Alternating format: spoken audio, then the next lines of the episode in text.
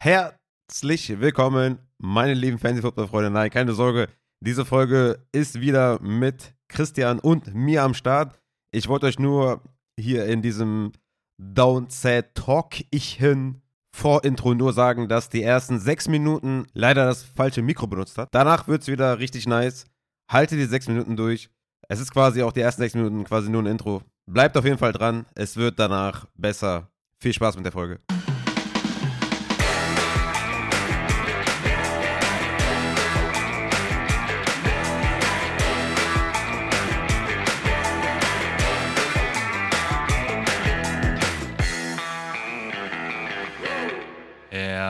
Herzlich willkommen, meine lieben Footballfreunde, bei Upside, dem Fantasy Football Podcast. Mein Name ist Christian und an meiner Seite ist wie fast immer der Raphael.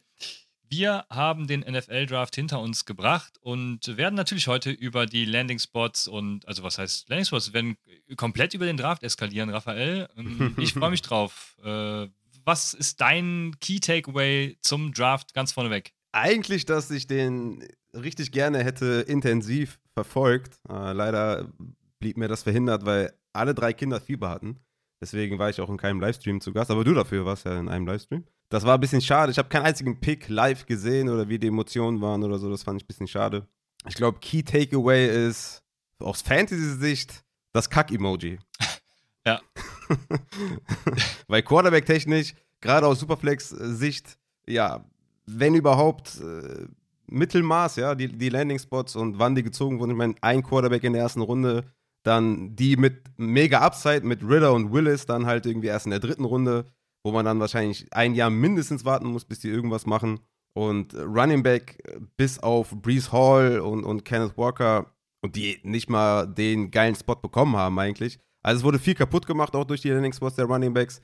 Viel wird auch überbewertet, meiner Meinung nach, gerade so was diese Drittrunden- und Viertrunden Running Backs angeht. Ja, und auch Wide Receiver war Madness, ne? Also in den ersten zwölf Picks, glaube ich, gingen wie viele? Vier Wide Receiver oder so. Ja. Das war absolut Madness und das ist dann, ja, da ist auch nicht alles so gelaufen, wie ich das so äh, mir gewünscht hätte. Deswegen insgesamt das, äh, ich sag mal, Code-Emoji für alle, die, äh, die noch jünger sind. Ja, das beschreibt ganz gut, ja.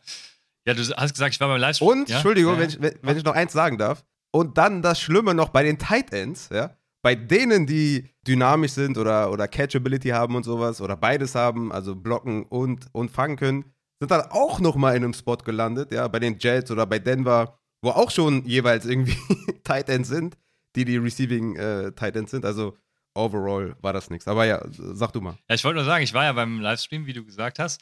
Und ich war an Tag 2. Anfang Runde 3 sollte ich zum äh, Four Verticals Livestream kommen und ich bin vorher schon dreimal in meinem Stuhl eingepennt, äh, also so, so Sekundenschlaf gehabt. Ich, ich, ich, weiß nicht, wie viel Müll ich da erzählt habe, aber da mein Hören war auf jeden Fall Matsch. Also ich hoffe, es war, es war trotzdem unterhaltsam und gut. Ich habe mein Bestes gegeben und es hat auch Spaß gemacht. Und die Jungs haben das ja auch am Tag 1 schon echt gut gemacht. Von daher, ähm, ja, mal, mal gucken, die werden ja noch mehr auf ihrem Twitch-Stream machen. Mal gucken, was da so, was da so geht. Ja, dann muss ich natürlich Werbung noch für äh, meinen Rookie Guide machen, äh, den es zu erwerben gibt unter www.arcadefantasy.de. Arcade wie das Arcade Game. Ja, äh, keine Ahnung. Und ja, da gibt es den Rookie Guide. Da ist äh, einiges zu haben. Ich könnte jetzt eine, eine Rezension vorlesen, die äh, sehr lang äh, ist. Und ähm, ja, soll ich sie vorlesen, Raphael? Ja, sehr gerne. Ich habe mal gefragt, ob jemand was schreiben will und er hat geschrieben, der Rookie Guide von Arcade Fantasy ist die perfekte Kombination von Analytics und Scouting. Hier werden die maßgeblichen Metriken erklärt und eingehend dargestellt und durch die Clusterbildung und die Notes von Julian so ein umgreifender Gesamteindruck der Prospects geschaffen, mit deren Hilfe man für die kommenden Rookie Drafts mehr als gewappnet ist. Ja, Junge, was soll ich mehr sagen? Hm. Also, ja, es gibt. Das, das, das, hört sich danach an, als wenn man sich den erwerben sollte. So sieht's aus. Es gibt viele Stats äh, und ich hatte richtig Spaß dabei tatsächlich, weil, wie, wie, wie äh, die Rezension schon sagt, ich habe äh, Cluster von Spielern gebildet mit Clustering-Verfahren und den Similarity Index, den ihr von letztem Jahr schon kennt, der ist auch wieder dabei. Alles ist dabei. Ähm, mega geil. Und jetzt kommen dann für die Leute, die die Elite-Version gekauft haben, noch. Äh, ja, meine Notes und meine Rankings und äh, teilweise wird es die ja dann hier heute schon geben ich darf nicht so viel spoilern, aber die Folge ist dafür da, ne? Schwierig. Absolut. Und apropos Rankings, meine Rankings gibt's schon, meine Rankings gibt's schon online auf patreon.com slash Fantasy. Ne? Alle Positionen, Running Back, Wide Receiver, Tight End, Quarterback, Overall, One QB, Overall Superflex. Das gerne abchecken, weil wir ja gestern nicht aufgenommen haben, was wir zukünftig auch nicht mehr tun werden, am Montag aufnehmen, sondern am Dienstag aufnehmen. Das heißt, zukünftig kommen die Folgen dann immer Mittwochmorgen statt halt Dienstagmorgen. Und ja, das noch dazu. Checkt gerne ab. Ich verlinke alles unten, auch deinen Guide.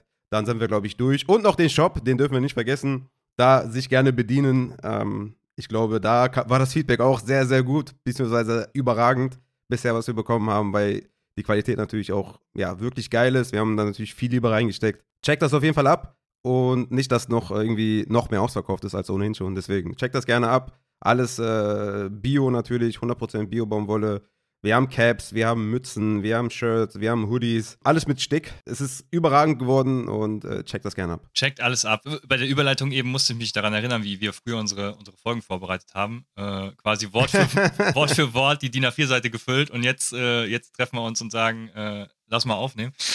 Ja, äh, geil. Also äh, checkt das ab. Es geht jetzt weiter mit, was machen wir eigentlich? Wir machen heute Gehen wir äh, positionsweise, hast du sehr schön vorbereitet, gehen wir die Draft, äh, den Draft durch, also pickweise, positionsgetreu, Quarterback, Running Back, äh, Wide Receiver und Tight End.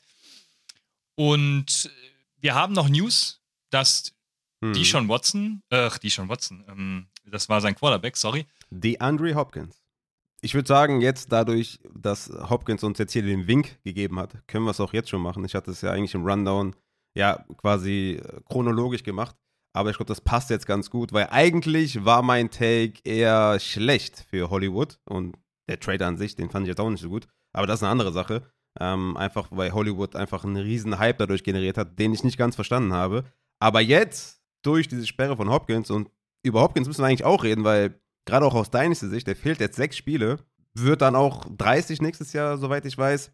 Also, wenn er jetzt schon, ich will jetzt nicht sagen, also ne, ein bisschen weniger als die Hälfte der Fantasy-Saison verpasst, ist schon hart. Also sein Trade Value ist, glaube ich, gerade unten. Und dann ist natürlich die Frage, wie lange bleibt er überhaupt noch bei den Cardinals? Ne? Weiß man auch nicht. Das ist schon echt ein harter Hit für, für Hopkins Valley und Dynasty. Aber für, für Hollywood äh, ist das natürlich äh, ja schon, schon, schon gut. Ne? Also ich, ich hatte mir eigentlich aufgeschrieben, vom Wide Receiver 1 zum Wide Receiver 2-3 wird halt sehr Boomer-Bust-lastig werden. Ähm, aber jetzt ohne Hopkins denke ich mal, dass er da schon die meisten Targets in dieser Offense sehen wird. Ich würde halt nur sagen, für Kyler Murray ist das halt auch ein mieser Hit, weil letztes Jahr ohne Hopkins hat er drei Punkte im Schnitt weniger gemacht als mit Hopkins. Und so ein DeAndre Hopkins nicht dabei zu haben, ist, glaube ich, für jede Offense und für jeden Quarterback einfach ein mieser Hit. Sorry, falls es hier gerade ein paar Probleme gab. Äh, bei mir hat die Aufnahmespur gestoppt, so dass wir ja ein paar Probleme hatten. Äh, ich hoffe, wir sind jetzt wieder im Flow und das letzte, was ich gehört hatte, war nämlich, dass es nur Verlierer bei den Cardinals gibt. Und ähm, äh, das ist in der Tat so. Und wir haben vielleicht aber auch einen Gewinner dieses Trades, den wir eben natürlich schon angesprochen haben, der jetzt nicht mehr in der Spur ist. Das ist Rashad Bateman, Raphael.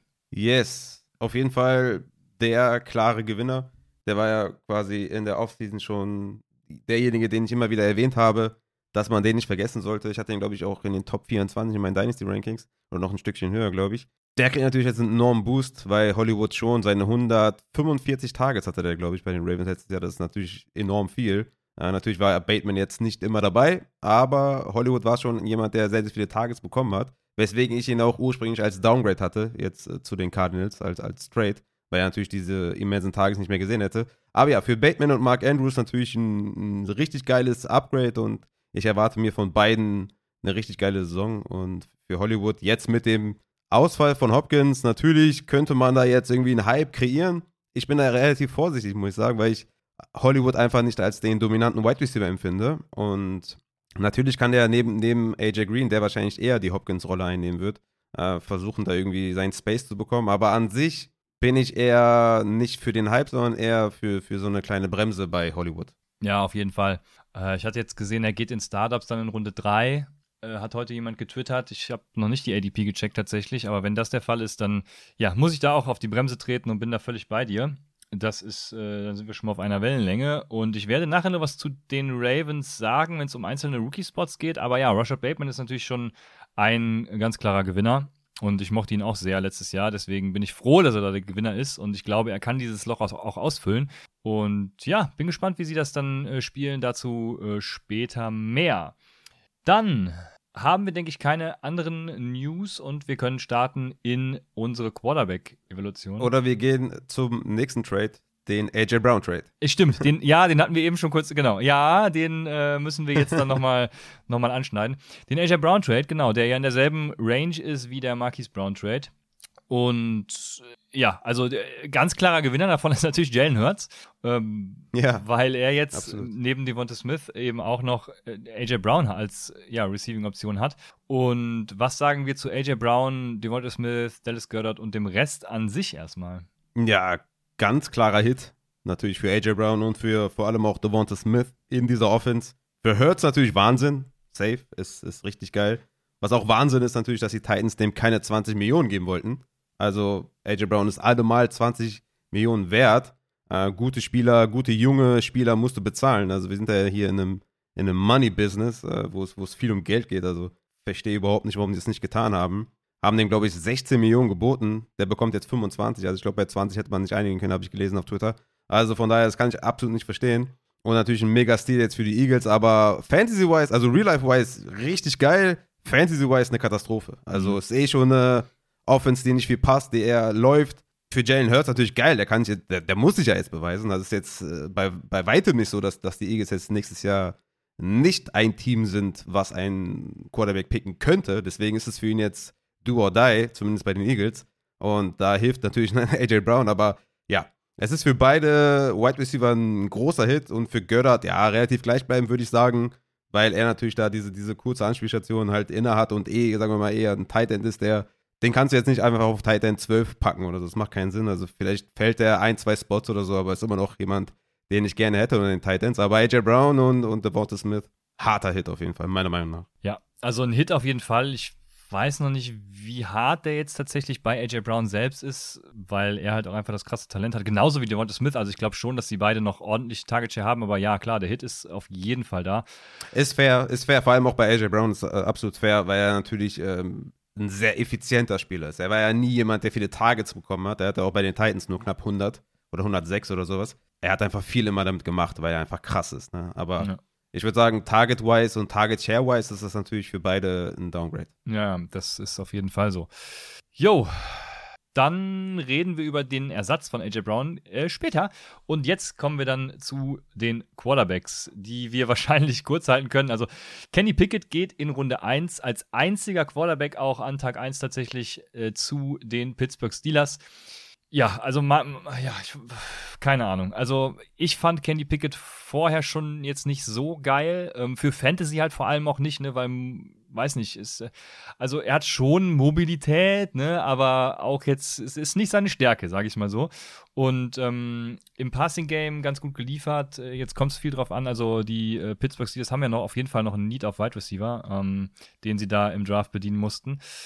Deshalb, ja, also. Äh, Zweimal sogar, ne? Ja, ja, ganz, ganz, ganz verrückte Sache. Ich, vielleicht kommt ja noch der Deontay-Trade, Raphael. Das äh, wäre natürlich. Hm. Aber weiß, weiß man nicht, ob es gut für dich wäre oder schlecht für dich, aber wäre spannend auf jeden Fall.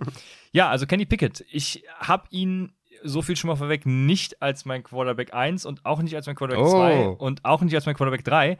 Dementsprechend, Raphael, sag du mal was zu Kenny Pickett. Ja, ich habe ja schon gespoilert auf Twitter, dass Kenny Pickett auch nicht meine 1. Ich hatte gesagt, ey, wenn ihr Superflex-Rankings haben möchtet, wo der erste Quarterback erst an 7 gerankt ist und dann nicht mal Pickett ist, dann seid ihr selber schuld. Das sind meine Rankings. Es ist, äh, ja, er ist auch nicht meine 1. Also der Pick macht einfach die Superflex-Rankings noch schwieriger, als sie ohnehin schon sind. Ist der einzige, der in der ersten Runde ging, hast du ja schon gesagt. Aber hat halt niemals das Upside von einem Ritter oder von einem Willis, die, wenn sie halt dort gelandet wären, wahrscheinlich Top 3 Picks gewesen wären in, in Rookie Superflex. Ja, und so lasse ich mein Ranking, mein Quarterback-Ranking eigentlich so, wie es ist. Willis ist meine 1, Ritter ist meine 2 und Pickett meine 3. Und ich würde sagen, Kenny Pickett ist halt so ein, ist jetzt irgendwie gemein, wenn ich sage at best, aber er ist wahrscheinlich so ein Mac Jones mit ein bisschen Rushing Upside.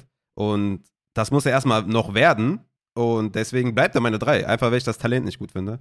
Und da hilft auch der Landing Spot oder das Draft-Kapital auch nicht unbedingt, weil er sich auch erstmal gegen Trubisky durchsetzen muss, tatsächlich jetzt in der Offseason. Ne? Es ist nicht gegeben, dass der vielleicht, Ja. der muss nicht mal der Erste sein, der startet unter den Rookie-Quarterbacks. Ja? Und das, diese ganze Mischung, dieses ganze Paket, was er mit, mitbringt, ja, hat einfach nicht gereicht, um ihn auf Quarterback einzusetzen. Da gehe ich lieber mit Ritter und Willis, die meiner Meinung nach mehr Talent haben und mehr Upside haben und gegebenenfalls sogar ja, in derselben Range äh, starten könnten. Wahrscheinlich starten sie später, fair, aber ich kann mir auch vorstellen, dass Trubisky vielleicht gar nicht so einen schlechten Job macht äh, bei den Pittsburgh Steelers. Ja, wieder hervorragend. Äh, Gehe ich absolut mit. Und se selbst in meines PPA, wo ja die Mobilität jetzt gar nicht mal so das Thema ist, also ich habe halt einfach die Befürchtung, dass Kenny Pickett nicht lange starten wird. Ja, und das ist mein Problem mit Kenny Pickett. Ich finde ihn halt einfach nicht geil. Ne? Hm. Also äh, Hm. es kann der nächste Justin Herbert werden, wo ich dann in zwei Jahren sage, äh, wie konnte ich das nur sagen? Aber im Moment glaube ich einfach gar nicht dran. Und finde zum Beispiel auch in meines PPA einen Desmond Ritter viel spannender, weil Desmond Ritter, äh, ja, also äh, jetzt müsste ich schon vorgreifen, ne? Wide Receiver Pick und so, ähm, das passt einfach nicht so zu Mariota, ähm, um das mal kurz zusammenzufassen. und ich glaube, könnte mir sehr gut vorstellen, dass Desmond Ritter eher früh als spät startet, trotz eben dieses fehlenden Draftkapitals. Ne? Die werden ihn ja trotzdem irgendwann mal starten lassen, weil Atlanta sind, glaube ich, auf 5 oder 4,5 Siege projected. Also die haben nichts zu verlieren und die werden irgendwann Desmond Ritter starten. Und dann hat Desmond Ritter es halt selbst in der Hand, sich zu beweisen. Ne? Und ähm, de dementsprechend sehe ich da viel mehr Potenzial in jeglichen Formaten als bei Kenny Pickett zum Beispiel. Ja, gehe ich völlig mit. War vorher meine 2, ist jetzt meine 2. Also nach dem Draft meine 2. Ich denke auch, dass Mariota wahrscheinlich starten wird. Also, aber je nachdem, wie Mariota performt, und du hast schon recht, das Skillset der Offense oder der offensiven Spieler passt nicht unbedingt zu Mariota. Er hat es ja auch schon damals bei den Tennessee Titans schon ein bisschen gezeigt, ne, dass gewisse Skillset Wide Receiver nicht so sonderlich gut zu ihm passen. Mm, Deswegen bin ich, ja, ich bin bei dir, auf jeden Fall. Hat für mich auch viel, viel mehr Upside. Ist halt schade, dass er nur erst in der dritten Runde gegangen ist. Das ist halt, das ist halt blöd, ne? Wäre ein bisschen früher gegangen, wäre es halt, ja, wäre es halt ein bisschen, könnte man ein bisschen besser projecten, dass er vielleicht früher als später startet. So könnte es wirklich auch sein, dass er vielleicht die ganze Saison sitzt. Aber ja, bin gespannt. Ist mein Wide Receiver 2. Ja, aber das ist ja bei allen den folgenden Quarterbacks so. Ne? Malik Willis haben wir als nächstes, dann kam Matt Corral und dann kam Sam Howell. Und ich glaube, selbst Sam Howell in der fünften Runde, ist übrigens nach Bailey Zappi gedraftet. Ähm, Wollte ich gerade sagen. ja. also ich glaube, Sam Howell hat sogar noch die Chance, dieses Jahr zu starten, je nachdem, wie äh, Carson Wentz da performt. ne? Also es ist natürlich so, ich, ich glaube nicht, dass er starten wird, weil das Washington Front Office muss ja auch irgendwie diesen Trade verkaufen und sie werden so lange daran festhalten, bis gar nichts mehr geht. Aber die Chance besteht. Und vor allem besteht sie auch eben bei Matt Corral, weil Sam Darnold, ne, come on. Malik Willis, wie du schon sagst, ne, der wird wahrscheinlich eher jetzt ein Jahr sitzen, was ihm ja auch nicht gerade Mhm. schlecht tun muss. Man hat ja bei Malik Willis immer gesagt, es ist wahrscheinlich besser, wenn er wenigstens ein bisschen sitzt. Ähm, dementsprechend, ja, also die, die Landing-Spots finde ich alle geiler. Ich äh, bin natürlich mit Corell Believer gewesen, deswegen finde ich den Spot auch ganz geil. Jetzt haben wir es ein bisschen vermischt, aber ich glaube, das kann man ganz gut zusammenfassen, diese drei, weil sie alle bei guten Spots gelandet sind und alle eben massiv Ja. Opportunity haben. Mhm, ja, stimmt. Bei, bei Matt Corell, den könnten wir vielleicht sogar als erstes sehen. Ja. wenn, wenn Daniel komplett reinkotet. Ja, ich würde sagen, also der hat natürlich, er, er kann laufen, aber insgesamt hat er mir zu wenig Upside. Da sind wir vielleicht etwas verschiedener Meinung, aber werden wir sehen. Also ich glaube, die, die kriegst du auch in, in Superflex äh, Rookie, kriegst du die späte zweite Runde, kriegst du wahrscheinlich Matt äh, Corral. Von daher, ja, kannst du da eh nicht viel falsch machen. Ne? Also, wie gesagt, dieses Jahr absurd in Superflex äh, Rookie Mocks oder in äh, Rookie Drafts. Ich glaube, wir haben alles zusammengefasst. Äh, Kenny Pickett ist zwar der mit dem besten Invest, mit dem besten Landing Spot quasi, aber ist nicht unsere Eins. Genau so ist es. Ja, dann haben wir noch Bailey Zappi, der eigentlich in allen Metriken geiler ist als Mac Jones letztes Jahr. Mac Jones hat auch jetzt nicht so krass was gezeigt, Ende des Jahres, was ihm eine Jobgarantie gibt, aber die New England Patriots werden natürlich an ihrem letztjährigen First-Runner festhalten. Also da führt, glaube ich, kein Weg dran vorbei. Deshalb ist das eine Mhm. reine Depth-Verpflichtung, genauso wie eben auch der Rest. Ne? Chris Oladokun von South Dakota State, den ich ja im Vorfeld noch hypen wollte, der mir aber einfach viel zu schlecht war. Und äh, ja, gut, die haben ja auch Kenny Pickett gedraftet, also da brennt gar nichts an. Äh, Skylar Thompson geht nach ähm, Miami. Da sollte auch nichts schief gehen und Brock äh, Purdy nach San Francisco. Also alles nur Depth-Verpflichtungen auf Quarterback. Deshalb machen. Aber- Ja, sorry. Eine geile Verpflichtung haben wir noch und das Caleb Allaby, der undrafted Free Agent, ist zu den Seahawks gegangen. und Oh, tatsächlich, das habe ich gar nicht mitgekriegt. Geil. Ja, ja, auf ja, geht's. Ja, ja. Ja, ja, deswegen. Also, Drew Lock äh, muss sich warm anziehen. Ne? Also vielleicht ist das eine, könnte das, das könnte eine große Überraschung werden. Also wenn er sich da irgendwie im Training Camp beweisen kann, äh, kann Caleb Ellaby, dann könnte das was werden. Ja, die haben ja, die haben ja gesagt, dass sie komplett sold auf äh, Drew Lock sind, wo ich ja, natürlich, nur, klar. also immer als die Seahawks on the clock waren, dachte ich mir, jetzt muss doch Malik Willis gedraftet werden oder eben einer der anderen. Mhm. Und also keine Ahnung, das die Seahawks halt. Dann draft, draften sie eben lieber einen, der gleich kommen wird. Ja, ja spannend. Also ja, haben wir noch? Genau, ich habe noch einen vergessen, das ist Carson Strong, der geht zu den Eagles, ne? Auch eine reine Death-Verpflichtung halt. Ähm, oder, naja, je nachdem, wo was. Die, ja? Wo wahrscheinlich auch die Medical Concerns zu hoch waren, was ja, seine Knie angeht. Genau, genau. Weil sonst wäre er wahrscheinlich früher gegangen, aber das, das könnten wir wahrscheinlich dann Fantasy-wise erstmal beiseite legen. Ja. So ist es. Dann gehen wir über zu den Running Backs und äh, es, es, oh hätte, yes. es, es, hätte schon einen go, der, ja, es hätte schon einen in der ersten Runde geben können. Die New York Jets wollten mit den Minnesota Vikings in Runde 1 traden für Brees Hall, der jetzt ja bei besagten Jets ist. In Runde 2 ist er dann tatsächlich dahin gegangen. Ich glaube, sie haben trotzdem sogar noch mit den Vikings getradet. Ähm, auf jeden mhm, Fall ist Brees Hall, ja. Brees Hall bei den Jets jetzt. Ich glaube, Brees Hall ist der einzige Running Back dieser ja, und Kenneth Walker, die, die, die einzigen beiden Runningbacks, die tatsächlich Landing-Spot unabhängig sind, auch wenn der Landing-Spot jetzt nicht geil ist, vor allem eben auch nicht geil für Michael Carter, der ja letztes Jahr, also Mike, man muss sich ja mal vorstellen, Michael Carter hat letztes Jahr eine hervorragende Saison gespielt, und die Jets ja. sehen einfach den Need auf Running Back und draften Brees Hall, denken sich, ey, das hat mit Livion Bell damals schon so gut geklappt, ähm, dann brauchen wir noch einen geilen Running Back. Äh, ich hab's, ich verstehe. Äh, das ist ja wieder nicht meine Baustelle. Wir reden über Fantasy und der Fantasy-Spot ist auch nicht der geilste, aber er wird halt als äh, Three-Downback eingesetzt werden und wird, ob Workhorse, keine Ahnung, aber er wird auf jeden Fall erstmal der Leadback ja. sein und viele Touches sehen. Ja, anstatt die einfach vielleicht Brian Robinson oder Damon Pierce oder so holen und dann Michael Carter die, die Receiving Work geben oder sonst was, dann hat er auch schon am College gemacht mit Javonte. Naja, okay. Jetzt haben wir die Situation, dass Hall bei den Jets ist ist ziemlich heftig, fand ich, äh, den, den Pick. Ich fand es echt krass. Es ist natürlich für Michael Carter ist natürlich extrem schlecht. Ich frage mich halt so ein bisschen, ob Michael Carter nicht doch irgendwie eine Receiving-Rolle hat. Also wenn man die jetzt irgendwie Receiving-technisch vergleicht, die beiden Hall und Carter, sind sie wahrscheinlich auf einer Stufe. Kann man hin und her diskutieren, ob der eine vielleicht besser ist als der andere. Ich würde sagen, sie sind ziemlich ähnlich. Ist dann nur die Frage, wie setzen sie dann ihren Zweitrunden-Pick mit Brees Hall ein? Ich denke eher, dass er ein Workhorse ist als ein Leadback. Aber das wird sich zeigen. Ich denke, Brees Hall ist schon der Running Back 1, auch wenn Kenneth Walker einen ganz guten Spot bekommen, aber zu denen kommen wir ja gleich. Ähm, da bin ich mir noch nicht ganz sicher, was mit Penny ist, ob Penny komplett verschwindet, ja. weil das kann ich mir eigentlich auch gar nicht vorstellen, weil er hat 5 Millionen garantiert bekommen. Also ist jetzt kein Backup-Money. Ja, von daher bin ich da mal gespannt, was du zu Kenneth Walker sagst, aber ich glaube, Brees Hall ist auf jeden Fall der Running Back 1 in, in Fantasy. Aber ich bin mal gespannt, ob Michael Carter vielleicht noch eine kleine Rolle haben könnte. Ja. ja, also machen wir direkt weiter mit Kenneth Walker, weil ich glaube, sein Fantasy Value hat natürlich einen harten Hit erlitten. Ne? Also äh, bei den Texans zum Beispiel hätte ich gesagt, geil, äh, Kenneth Walker bump ich noch einen mhm. Spot ab auf meine, auf meine Running Back 1 oder so, aber jetzt mit den Seahawks, also ich habe mhm. keine Ahnung, was die sich da gedacht haben er hat halt auch so ein ähnliches Skillset wie Penny und Carson. Also ich glaube, Carson ist ganz weg vom Fenster, ähm, mhm. auch mit Verletzungen zu kämpfen gehabt. Und er hat halt ein ähnliches Skillset. Ne? Er wird wahrscheinlich ähm, zunächst auf Early Downs eingesetzt. Ähm, äh, keine Ahnung. Und Penny hat halt auch. Penny der Receiver. nee, nee, nee, nee, nee, nee. Deswegen, die haben ein ähnliches Skillset. Also ähm, Penny nicht der Receiver, aber äh, Penny hat halt auch, wenn man zurückblickt, mehr Draftkapital. Ne? Also und er war letztes Jahr, wie du schon gesagt hast, ne? ja, ja. er war letztes Jahr einer der besten Rusher. Also es ist komplett. Wild. Ich verstehe es nicht, ja. Und ähm, ja. Keine Ahnung. Ähm, ich glaube trotzdem, Kenneth Walker, ne, wenn du einen Anfang Runde 2 ziehst, dann, dann wird der reingeschmissen und ich bin gespannt, wie. Ich, das war, ist für mich tatsächlich der schwierigste Running Back zu ranken. In Dynasty habe ich ihn trotzdem noch in, ja, in Position 2, ähm, weil er sich durchsetzen wird, spätestens wenn er sich jetzt dieses Jahr beweist und nächstes Jahr Penny dann weg ist.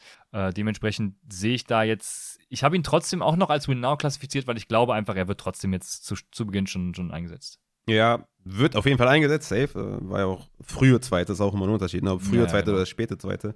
Hier war zweite Runde Pick 9, also ja, ich, ich denke trotzdem, es wird halt mehr so eine 55, 45, 60, 40. Also eher dieser ja. Split. Es wird kein, kein Workhorse-Split auf jeden Fall definitiv nicht werden. Ähm, es wird eher so eine Leadback-Rolle wahrscheinlich werden für Kenneth Walker. Und dann wird es halt spannend. Was machen sie der, im Two-Minute-Drill? Was machen sie auf Third Down? Was machen sie an der Goal-Line? Da muss ich erstmal dann auch beweisen. Äh, ja, Penny hat es ja geil gemacht äh, letzte Saison, ähm, gerade im Endspurt der Saison. Überragende Stats aufgelegt. Wahnsinn, dieser Pick. Aber gut, jetzt haben wir das, was wir haben und es ist nicht gut gelaufen für, für alle, die jetzt, sagen wir mal, so einen Top-4-Pick haben in, in Rookie Drafts, weil, ja, Kenneth Walker ist genau da in der Range und was machst du jetzt? Da gehst du jetzt irgendwie auf eine kurzfristige Lösung und sagst, okay, der bringt mir wenigstens, keine Ahnung, zwölf Punkte pro Spiel oder so.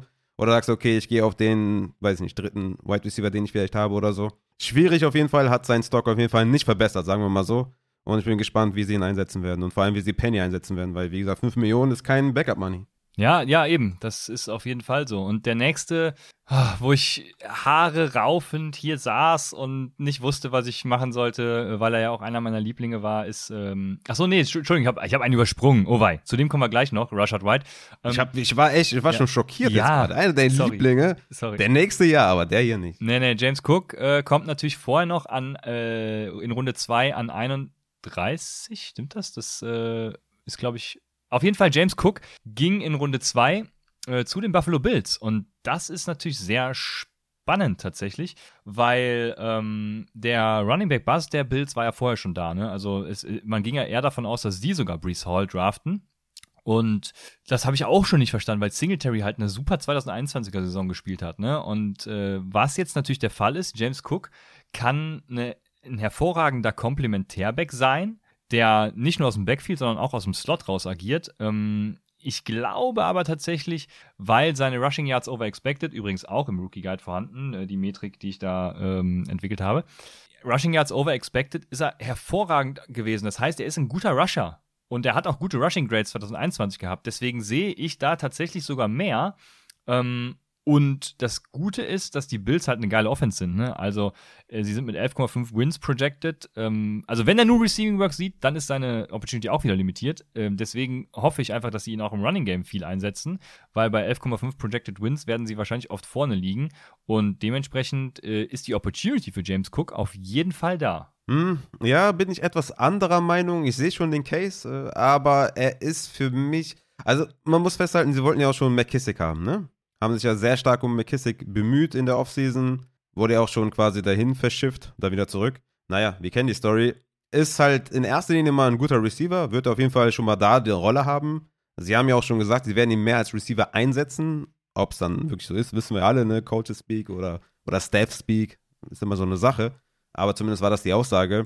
Meiner Meinung nach wird er halt jetzt schon massiv overhyped. Ja, das weil ich glaube, dass Fall, ja. Singletary da der größte Gewinner ist von diesem Pick. Ich glaube, der ist der größte Gewinner, weil Brees Hall hätte ihn halt in Luft ausgelöst, ne? Und James Cook wird es halt nicht. Also James, selbst wenn James Cook natürlich, also reine Receiving Backs kriegen ja auch hin und wieder mal ein paar ähm, Rushes. Sonst wäre es halt total offensichtlich, dass sie halt nur fangen. Ne? Also James White und etc. kriegen ja auch mal ihre vier, fünf Runs pro Spiel. Und deswegen denke ich schon, dass sie ihn auch vielleicht als Runner hier und da einsetzen. Aber ich denke, in erster Linie wird er halt der Receiving Back sein. Und deswegen ist halt der größte Gewinner für mich Singletary, der für mich so ein Low-End Running Back 2 ist tatsächlich. Und Cook eher so ein Running Back 3 mit, mit natürlich Receiving Upside und gegebenenfalls, ne, je nachdem, wie er dann performt, aber er ist für mich halt kein guter Runner. Und für mich tatsächlich auch kein First Rounder in Rookie Draft. Ja, krass. Ich habe äh, bei Twitter auch Leute gesehen, die haben da Screenshots von ihren. Ich, ich hoffe, es waren nur Mocks, aber ich glaube, es waren tatsächlich Rookie Drafts, wo er an 1,3 und, und äh, teilweise dann ja. auch sogar 1,2 und so ging. Ja. Und also, oh, Leute, bitte nicht. Ich habe ihn auch Mitte, ja, ich habe ihn Mitte Runde 2 und ich glaube, da hm. äh, gehört er auch hin. Ne? Also Anfang Runde 2 kann man vielleicht auch, ne? Nice. Aber früher, nee. Also hm. Einfach nein. Ja, ich habe ihn auf, auf, auf, auf 16 in 1 QB, also auch ähm, Mitte 2. Geil, guck mal, ich auch. Ja, ich habe ich hab alles gesehen. Ich habe auch gesehen, Running Back 3, äh, Running Back 2 teilweise auch. Ja, da, da investiert man auf jeden Fall sehr stark in sein Rushing Game, was ich halt nicht tun würde, weil wir haben es schon gesehen, auch mit Kenneth äh, Gainwell, der auch gute Rushing-Zahlen aufgelegt hat, der ist dann, wo die Coaches das einfach dann nicht sehen. Und ich denke, mit, mit der Size, mit dem Gewicht, evaluieren das Teams einfach anders. Und ich glaube, sie wollten unbedingt einen, einen Receiving Back. Und das kann er auch wirklich sehr, sehr gut. Hm. Ist halt die Frage, wird er eher so ein Giovanni Bernard, wird er eher ein James White oder wird er sogar ein James White Plus, ne, mit ein bisschen Rushing Work noch dazu? Ich bin da eher skeptisch und für mich kein First Runner. Ich habe ihn mit der Receiving, äh, mit der Rushing Upside schon auf 16. Vielleicht muss ich da nochmal ran, aber äh, ja, auf jeden Fall. Ich denke, das ist trotzdem weiterhin eine gute Range und äh, damit ist alles gesagt zu James Cook. Jetzt kommen wir zu meinem ja, vorherigen Liebling, Rashad White. Ja, also es ist schwierig. Hm. Ich, auch wieder was, was ich nicht verstehe. Ähm, Rashad White geht zu den Tampa Bay Buccaneers und das ist mit einer der schlimmsten Spots, die es hätte geben können, tatsächlich, ja. die gerade erst ja. einen starken Leonard Fournette verlängert haben ähm, ja. den sie, glaube ich, ja doch nächstes Jahr können sie ihn auch schon cutten, aber so richtig was bringt es halt erst übernächstes Jahr. Also das heißt, er wird wahrscheinlich noch zwei Jahre in Tampa spielen. Ja, ja scheiße. Also Rashad White ähm, ist auch noch nicht mal so gut im Blocking, ne? Und ähm, was mit Leuten, die dann eben nicht gut im Blocking passiert äh, ist. Äh, oh, ich werde ganz nervös. Was mit Leuten, die nicht gut im Blocking sind, passiert, das haben wir schon gesehen bei Ronald Jones. Dementsprechend äh, weiß ich noch nicht mal, ob er da der Receiving Back sein wird, was ja Leonard Fournette auch macht. Also keine Ahnung, ich verstehe es einfach nicht. Ich habe ihn trotzdem noch äh, als Rebuild äh, klassifiziert, weil ich glaube, wenn man im Rebuild ist, dann kann man Rashad White weiterhin oben haben. Aber wenn man jetzt zum Beispiel nächstes Jahr angreifen will, dann ist Rashad White für mich komplett verschwunden fast schon. Also schlimm. Ja, ja, super bittere Sache. Äh, eine, ein Spot, wo ich mich auch extrem geärgert habe, weil halt schon Leonard von Nett da ist, der einfach auch. Im Endeffekt hat er drei Jahre bekommen, äh, verlängert, also den Vertrag drei Jahre, 21 Millionen, 11 garantiert. Wie gesagt, 2024 ist eigentlich erst der, der Zeitraum, wo sie günstig rauskommen. Ja, deswegen, Rashad White at best bei Third Downs auf dem Platz und für mich eigentlich eher sogar Backup und dafür dann aber auch Three-Down-Backup. Äh, ne? Also das muss man ihm schon geben. Und man kann vielleicht nur hoffen, dass er übers Receiving Game sich eine Rolle verschaffen kann, aber ich gehe davon aus, dass er eher Backup ist. So ist es. Das äh, denke ich auch. Dann haben wir den ersten Reach des Draft, also was heißt den ersten, also un, den wir heute behandeln. Es gab viele Reaches, aber den ersten Draft, den wir, äh, Reach, den wir heute behandeln, das ist Tyrion Davis Price von LSU. Der geht zu San Francisco tatsächlich ähm, nach Rushing Yards Over Expected der letzte Running Back in meiner, äh, in meinem Rookie Guide. also der schlechteste. Ja, und äh, ich finde den Landing Spot, also man muss es ja nicht in die Länge ziehen, es ist halt, äh, können wir übergehen, weil hat für mich kein Fantasy Value. Nee, für mich auch nicht. Wird auch für mich massiv überschätzt und bei Low Mitchell, sage ich da nur. Also ähm, ein Drittrunden-Pick ist ein Drittrunden-Pick. Ja? Das darf man einfach nicht überbewerten. Also mal was Allgemeines zu Drittrunden-Picks, habe ich ja auch getweetet. Drittrunden Running Back seit 2018 waren Royce Freeman, hat so gut wie gar nichts gesehen. Daryl Henderson, auch nur von der Verletzung profitiert. Montgomery, klar. Singletary im ersten Jahr fast gar nichts gesehen. Zweites Jahr so ein bisschen. Dritte war dann relativ okay. Damien Harris, Alexander Madison, Vaughn, wenn ihr noch jemand kennt, Zach Moss, Darrington Evans von den Tennessee Titans und Sermon. Also von daher sind diese Leute wie, wie ein Mitchell, wie ein Gibson, der gleich noch kommt, das sind für mich bei Lows, weil das sind Drittrunden Running Backs, Drittrunden Invests und ich kann mir nicht vorstellen, dass Tyron Davis Price, der eigentlich ein Power Runner ist, dass der da Mitchell ablösen kann. Also wenn das jetzt ein Receiving Back gewesen wäre, dann hätte ich gesagt, okay, Mitchell wird echt schwierig. Man muss natürlich auch abwarten, was mit Debo Samuel ist. Wenn Debo Samuel geht, könnte es natürlich auch sein, dass sie Tyron Davis Price als Debo Samuel irgendwie einsetzen äh, in so einer Power Runner Rolle. Aber erstmal würde ich sagen, Bilo Mitchell und äh, Davis Price ist für mich niemand, den ich draften möchte. Ja, der soll ja wohl nicht gehen. Und du sprichst halt schon an, er ist auch überhaupt kein Scheme-Fit als Power Runner. Ne? Also komplett, nee. ich verstehe es nicht. Dann, du hast gerade auch schon gesagt, äh, Brian Robinson geht zu Washington, also Antonio Gibson. Ich glaube tatsächlich auch nicht, dass das ein Problem ist, weil Brian Robinson ähm, ja, also Antonio Gibson, ich werde nicht müde es zu betonen, war letztes Jahr halt echt schlecht. Ich habe keine Ahnung, inwiefern die Verletzung damit zusammenhängt. Er, also in Real-Life-Stats war er echt schlecht. Ähm, keine Ahnung, wie die Verletzung damit zusammenhängt. Ähm, McKissick ist immer noch der schlechteste Rusher, ganz klar, natürlich. Aber ähm, ich glaube, er, äh, Brian Robinson wird halt einfach Jerry Patterson ersetzen. Ja. Und dementsprechend ist alles gesagt. Also da können wir weitermachen. Ja, wobei Gibson wird extrem schlecht gesehen. Ne? Ich kriege ja vieles mit, auch im Discord oder auch durch DMs und sowas. Das ist äh, also Gibson wird ja teilweise so, wird so getan, als wenn die in der ersten Runde Brees Hall gedraftet haben. Also, also okay, ich finde, Gibson krass, ist ein ultra Bailow. Es ist ein mega Fenster offen, den jetzt günstig zu holen. Für mich ist Brian Robinson auf jeden Fall auch ja, ein harter Hit für Jared Patterson, der jetzt damit weggehen wird. Natürlich kann ich das verstehen, den Process Center kann ich verstehen, dass man sagt, Gibson ist jetzt irgendwie kind of tot. Aber ne, McKissick, klar, Three-Down-Rolle und so, also Third-Down-Rolle und Brian Robinson wird aber eher dieser Backup sein. Natürlich kann man sagen, okay, Goal-Line und First oder Early Downs und so kriegt er auch. Dann ist Gibson weg vom Fenster, aber ich kann mir das einfach nicht vorstellen. Und ähm, deswegen sage ich bei Low Gibson, weil das, dieser Drittrunden-Invest wird einfach viel zu hoch gehangen. Ja. Ja, Brian Robinson auch eine ganz komische Personalie. Also äh, der zweitschlechteste Runner nach Rushing Yards over expected, dann aber im Elite-Cluster. Also Äh, weiß nicht, was ich mit dem äh, anfangen will. Ich, ich, ich habe ihn als overvalued auch schon im Rookie Guide beschrieben vor dem Draft. Also von daher, für mich ist er tatsächlich einfach nur ein Boom-Bust-Pick gewesen vorher schon und jetzt ist er ähm, der Bust mit dem Landing-Spot. Deswegen Damian Pierce in Runde 4 sind wir mittlerweile angelangt. Geht nach Houston und der hat für mich einen krassen Bump nach oben bekommen ähm, weil der halt mega Upside hat. Ne? Also ähm, ja. ich habe, wie gesagt, eine Cluster-Analyse gemacht und die Cluster, er ist in dem Cluster gelandet, wo auch Alvin Kamara, Josh Jacobs waren. Also das sind so Running Backs, die ähm, wo, wo, die Rushing Grades im College okay sind, die Receiving-Fähigkeiten aber absolut mega krass halt. Slot-Usage war viel da und mega athletisch eben auch dabei. Also sind eher so seltene Backs, waren wenige Backs in diesem Cluster, die aber massiv Upside mitbringen. Ne? Wie gesagt, Josh Jacobs, ähm, Alvin Kamara, Tony Pollard war auch dabei. Also, da, und da er jetzt so einen geilen Landing-Spot hat, ist er für mich tatsächlich, ich, ich versuche immer Landing-Spots nicht zu krass zu hoch zu bewerten, weil das Talent sich irgendwann immer durchsetzt. Aber gerade bei Running Backs und auch gerade jetzt bei diesem, also ich kann nicht anders, als ihn tatsächlich viel höher zu ranken, als ich ihn vorher hatte. Wo hast du ihn? Ich habe ihn jetzt auf vier, aber äh, also ich habe Rashad White immer noch als Running Back 3, wenn man im Rebuild zum Beispiel ist. Deswegen, wenn man jetzt, wenn ich jetzt für nächstes Jahr drafte, dann habe ich ihn auf 3. Ja, er ist mein Running Back 3 durch diesen Spot natürlich gekommen.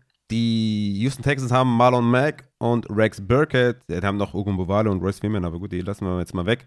Marlon Mack, ne, ob der jemals irgendwie wieder stark zurückkommt, Rex Burkett äh, wird wahrscheinlich hier und da ein bisschen stören, irgendwie auf, auf Third Down oder so, aber das Backfield ist wide open für Damian Pierce und er hat diesen Elite-Spot bekommen, auch wenn die Offense, obwohl die Offense gar nicht so schlecht, ne? Vergessen wir irgendwie auch, glaube ich. Oder undervaluen wir. Undervaluen ja. wir ein bisschen. Ja, keine Ahnung.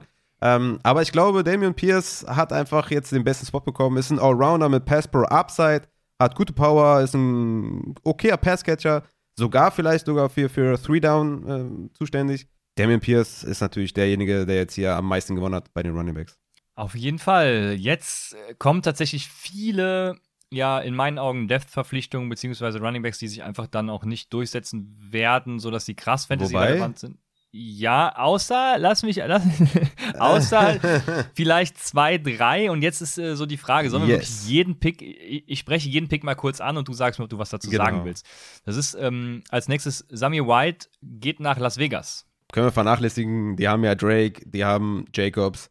Also da, wenn Jacobs down ist, muss er erstmal an Drake vorbei, beziehungsweise hat er nicht mehr dann die, die äh, Three-Down-Rolle. Also, und ich finde von Prospect ja auch ähnlich geil, also von daher. Ja. Wird wahrscheinlich irgendwann Ende dritte, vierte Runde gehen oder so, das können wir vernachlässigen. Genau, dann haben wir in meinen Augen einen äh, Elite-Handcuff. Das ist Isaiah Spiller, der geht nach Los Angeles. Ich glaube, er ist da jetzt Running Back 2 schon, aber an Austin Eckler kommt er halt nicht vorbei. Muss Verletzungen her. Ja, ja, das Ding ist halt, die Chargers versuchen ja schon seit zwei Jahren Melvin Gordon zu ersetzen. Also nicht ganz eins zu eins zu ersetzen, aber sie versuchen halt irgendwie einen Power Runner zu holen, der Early Down Work bekommt. Ähm, Haben es ja versucht mit, mit Joshua Kelly, mit Larry Roundtree. Beides nicht so gut funktioniert. Ähm, und ich denke, dass Isaiah Spiller schon seine acht bis zehn Carries kriegen kann. Vielleicht ein bisschen Goal-Line. Er ist ein Komplementärback, glaube ich. Eher als dass er ein Backup ist, also ein True Backup. Ich glaube schon, dass er eine Rolle hat, dass er ein bisschen was sieht. Ich bin jetzt nicht ultra excited, weil Austin Eckler natürlich the man ist. Aber ich denke schon, dass er, dass er schon so, wenn man jetzt vielleicht mit zwei, drei Flex-Spots spielt, dass man den auf die letzte äh, Flex-Spot packen kann. Und das ist mein Running Back 5 tatsächlich in meinem, in meinem Ranking, weil ich einfach glaube, dass er, ja, er ist halt so ein Allrounder, ne? Ist halt auch ein guter Passblocker und sowas. Also ich denke schon, dass er 10 bis 12 Touches kriegen kann in dieser Offense. Ja, ja ich habe ihn aufgrund seines äh, Pre-Draft-Profils auch immer noch auf 6. Also habe überlegt, ihn weiter runterzustufen, aber das ging dann irgendwie auch nicht. Ich habe ihn auch halt klassifiziert als Rebuild. Ähm, deswegen, vielleicht wird er sich dann noch durchsetzen auf, auf lange Zeit. Also spannend auf jeden Fall, äh, aber ja, im Moment, ähm, man, man, wird abwarten müssen. So. Dann haben wir Pierre Strong. Geht nach New England. Hm. Da fragt man sich auch, was macht New England da? Also Pierre Strong ja auch einer, den ich sehr mochte und den ich jetzt übergehen kann, meines Erachtens. Mhm. Ja, okay. Dann haben wir äh, Hassan Haskins von Michigan, der geht nach Tennessee, wo Derrick Henry äh, auf ihn wartet. Also von daher Fantasy-Relevanz gleich null. Und danach kommt aber jemand, oh yes. den du sehr oh gerne yes. magst, glaube ich, in Runde 5. Oh yes. äh, Tyler, wie ich ihn nenne, Allgeier von BYU geht nach Atlanta. Wo hast du den? Ja, Tyler Algier, mein Running Back 4 hinter Damian Pierce. Let's fucking go. Bisschen Hype muss man mal hier, ne, man muss ein bisschen Hype spreaden, weil vor allem auch Mike Davis gecuttet wurde. Das heißt, Ja. Damien Williams ist jetzt zwar noch da, aber den lassen wir mal beiseite. Ich glaube, Corey Patterson wird mehr ein Wide Receiver, weil die einfach keinen, ja, weil die keine Wide Receiver haben, außer den sie natürlich gedraftet haben und Kyle Pitts, aber der wird wahrscheinlich mehr auf Wide Receiver wieder spielen. Und ich glaube, für Tyler Algier gibt das ordentlich Raum zum Produzieren. Ne? Ist ein guter Power Runner, hat natürlich wenig Speed, aber hat auch Receiving Upside. Von daher ist er schon so ein Mike Davis kind of, natürlich ein besser. Aber ich glaube, dass der vor allem in den ersten Wochen, wenn er da nicht so verkackt wie Mike Davis das letzte Jahr getan hat und Mike Davis hätte die Chance gehabt, da wirklich auch ein Running Back 2 zu sein, wenn er nicht so schlecht gewesen wäre, glaube ich, hat Tyler Algier da gute Chancen, ein solider Low-End Running Back 2 zu sein in dieser Offense. Wenn sogar Corey Patterson weniger im Backfield rumschwimmt, dann sogar Platz für mehr. Also er ist mein Running Back 4 und ich wäre für ein bisschen Tyler Algier-Hype. Ja, ich finde ihn absolut nicht geil tatsächlich. Ähm, ich ich, ich habe gerade mal geguckt im Rookie Guide auch. Ich habe ja ein, äh, ein analytisches Grade errechnet ähm, anhand von vielen Stats. Da ist er quasi der letzte Running Back tatsächlich. Dementsprechend, ja, also auch, auch da finde ich ihn nicht geil. Meine Comp, äh, meine Comp, also meine Similarity Index sagt, er hat die größte Similarity mit Marlon Mack und Ito Smith. Und Ito Smith passt natürlich dann. Das ist doch Marlon Mack so geil. Marlon Mack ist geil tatsächlich, ja. Ähm, athletisch oder beziehungsweise von den Soft Skills her übrigens James Conner. Also es wäre auch geil. Aber ähm, ich finde ihn Ja, halt, du? ich finde ihn halt absolut nicht geil und ich, ich bin mir noch nicht mal so sicher, ob er an Damien Williams vorbeikommt.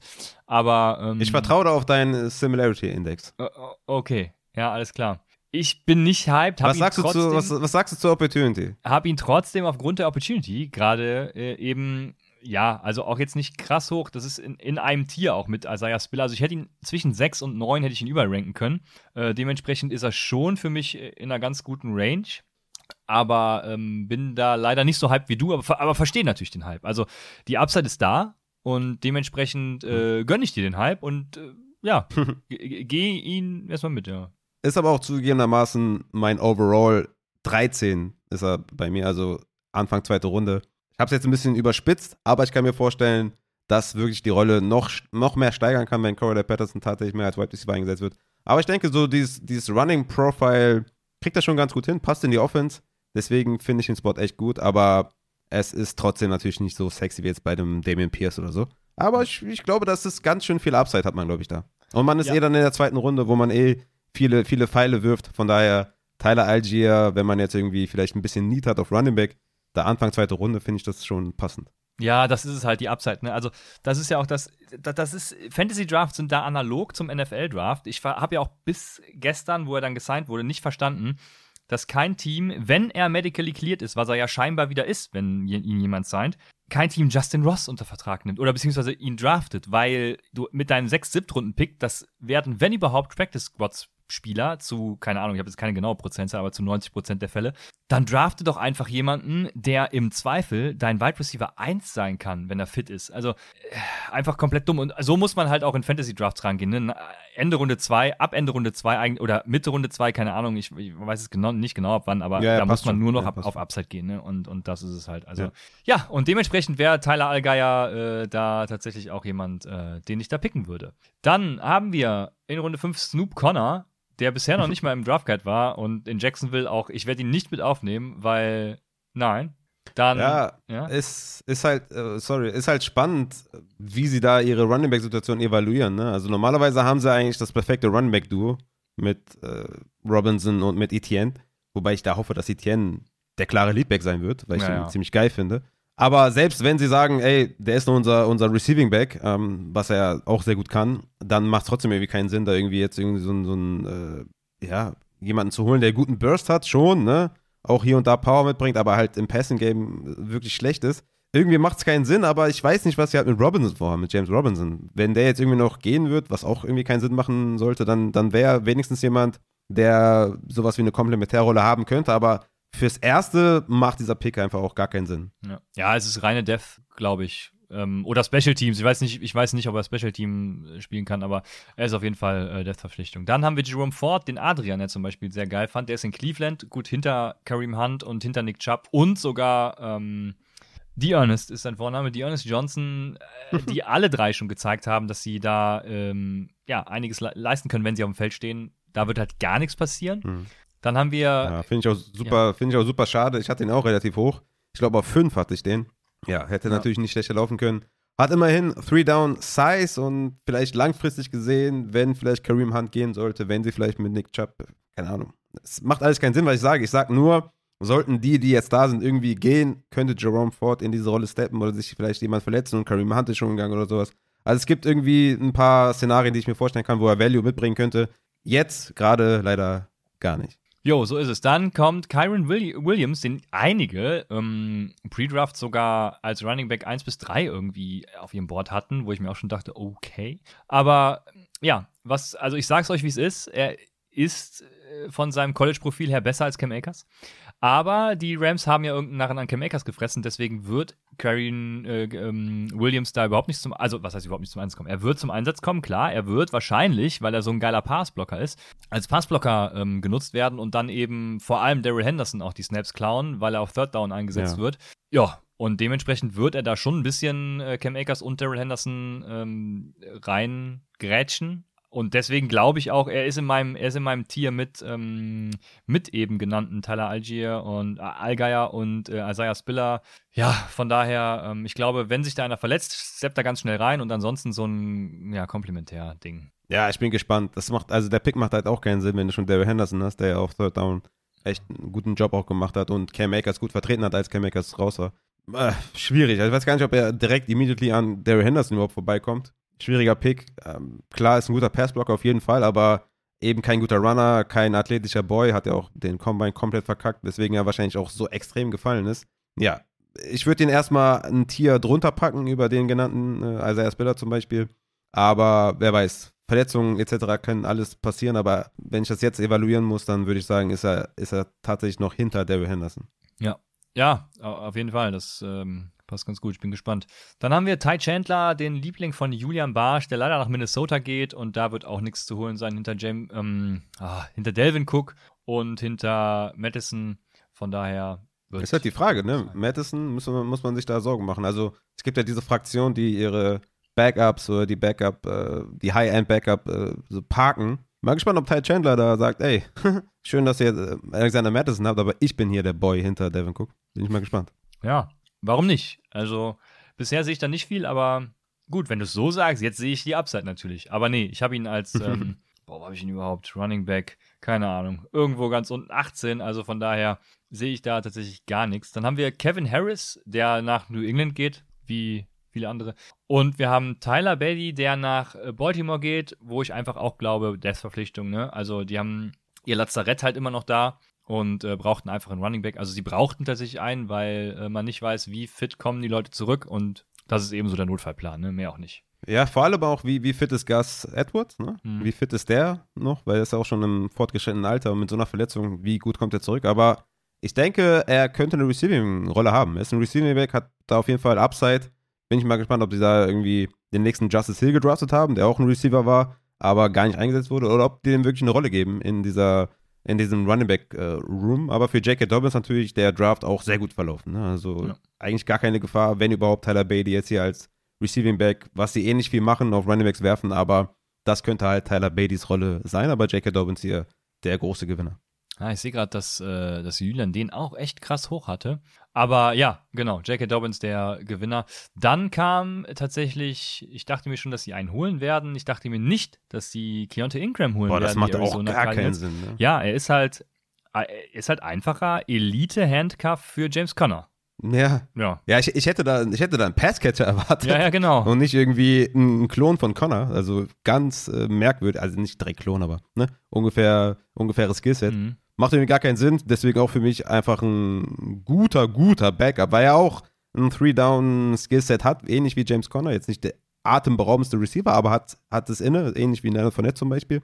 Von daher High-End-Backup, aber mehr nicht. Und er war einer von Lorenz Sleepern, von daher muss er gut sein. Dann haben wir, ja, die Chicago Bears auch so, das war auch so ein Draft, wo ich mir dachte, was, also, ne, Justin oh Fields haben, haben, wir zwar, aber äh, der wirft dann, ja, doch zu Daniel Mooney kann er noch werfen und, und zu Kurkmet.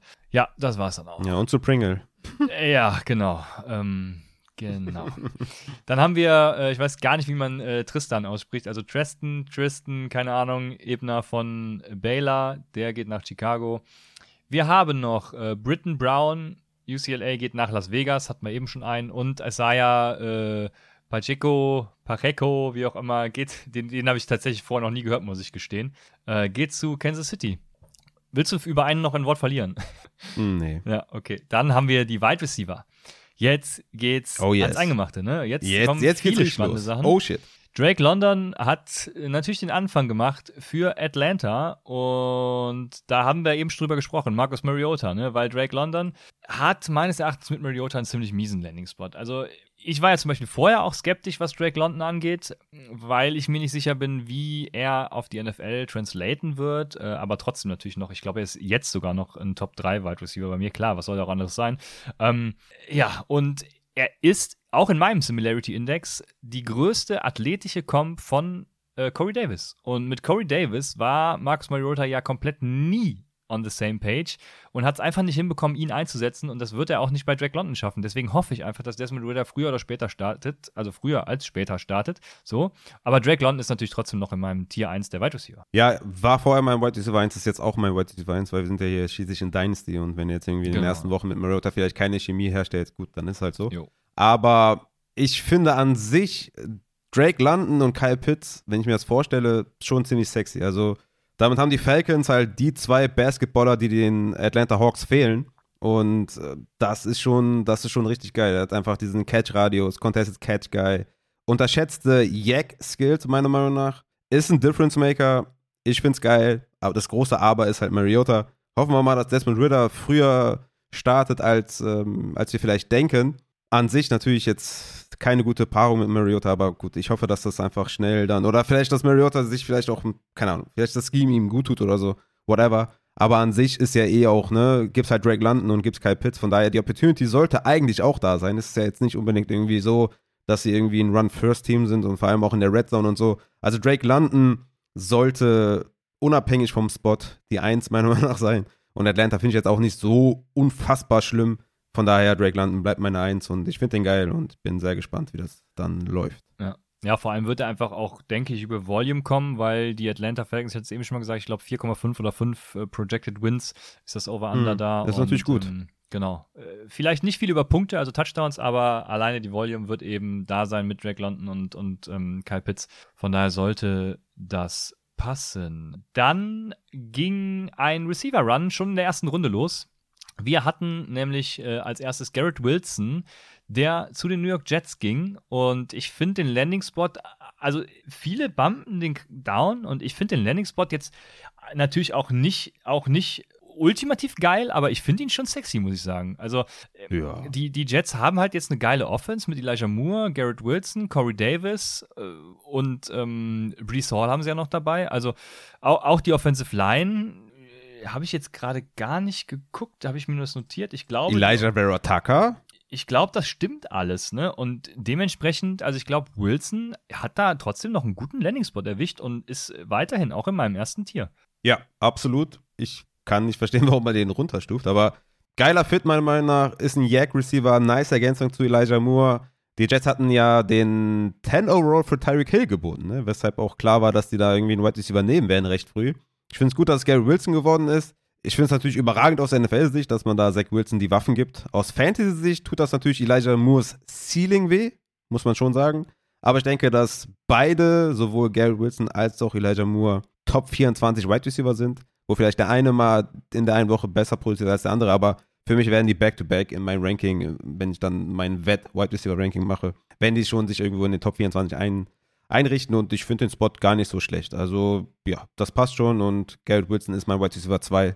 Fand ich schon ganz nice. Ja, ist auch meine zwei. Wen hättest, wen würdest du, wenn beide noch an Bord sind und du keinen Hör hast, wen würdest du nehmen? Garrett Wilson oder Elijah Moore?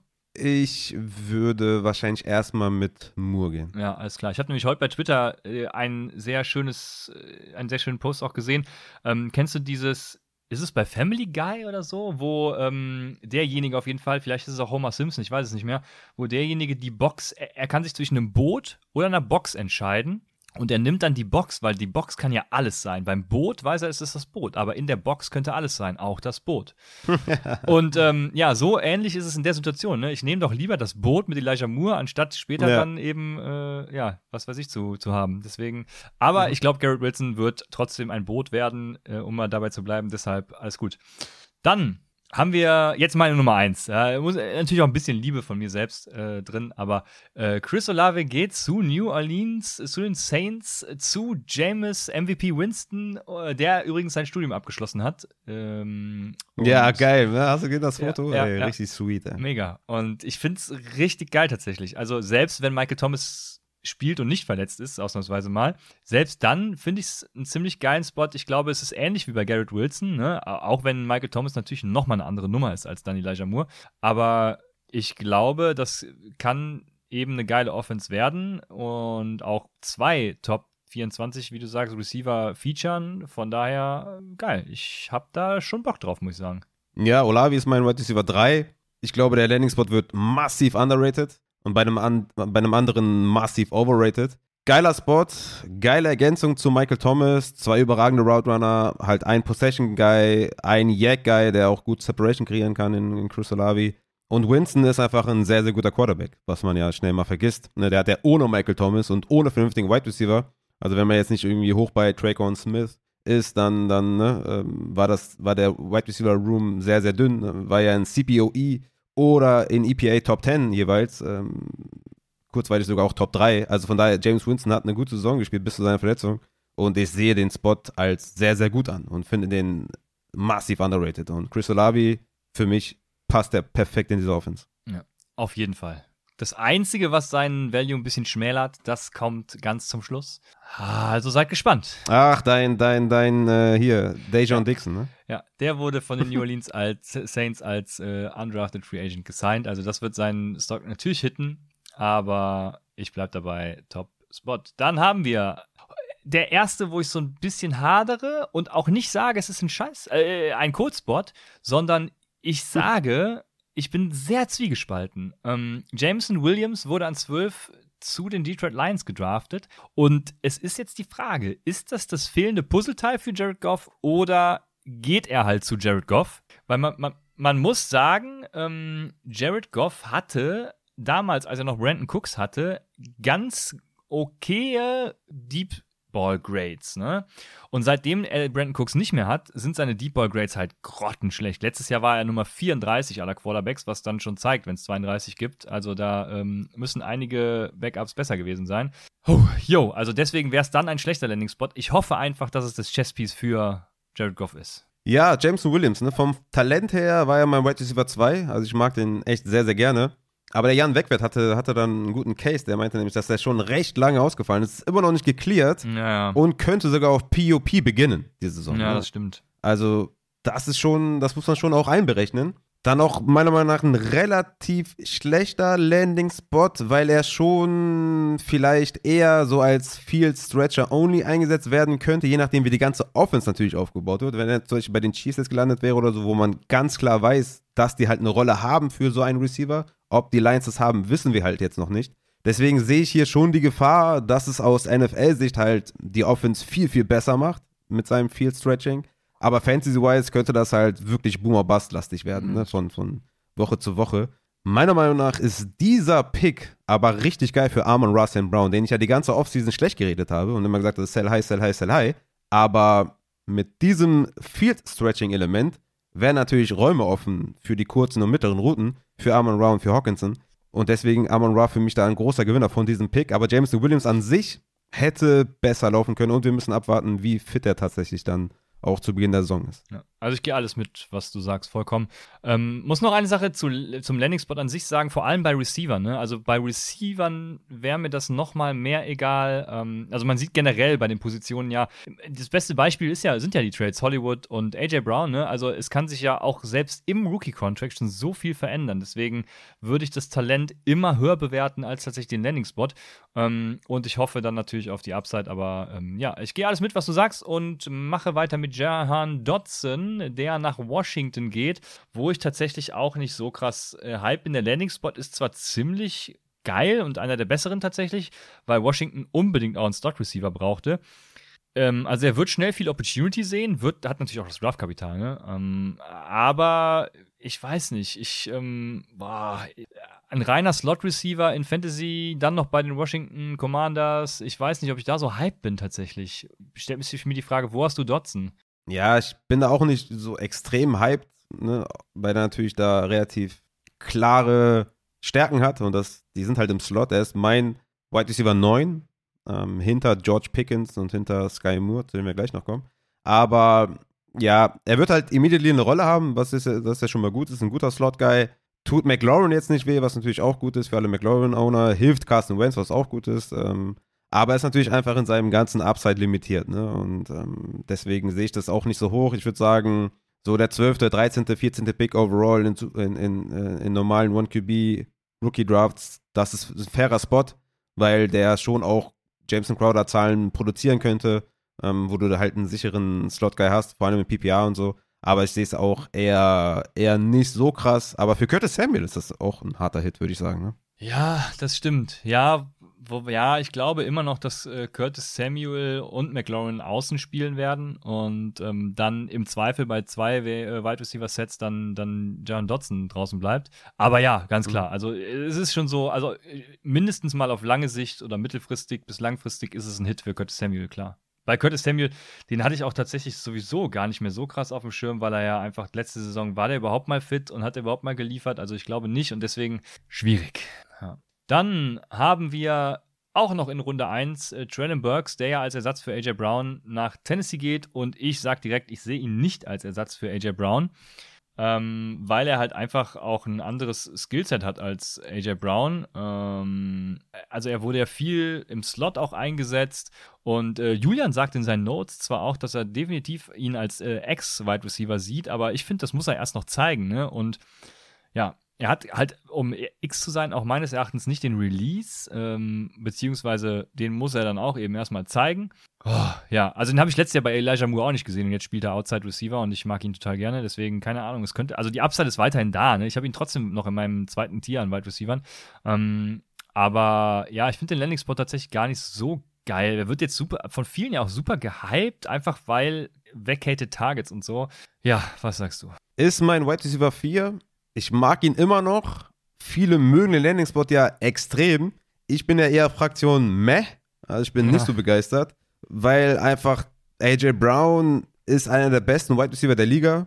Er kann Dinge, die andere nicht können und war einfach ultra effizient. Ne? Man darf nicht vergessen dabei allerdings, dass AJ Brown 2020 in 14 Spielen 106 Targets gesehen hat und 2021 in 13 Spielen 105. Das heißt, wie viel, von wie vielen Targets reden wir hier tatsächlich für einen Rookie Traylon Burks?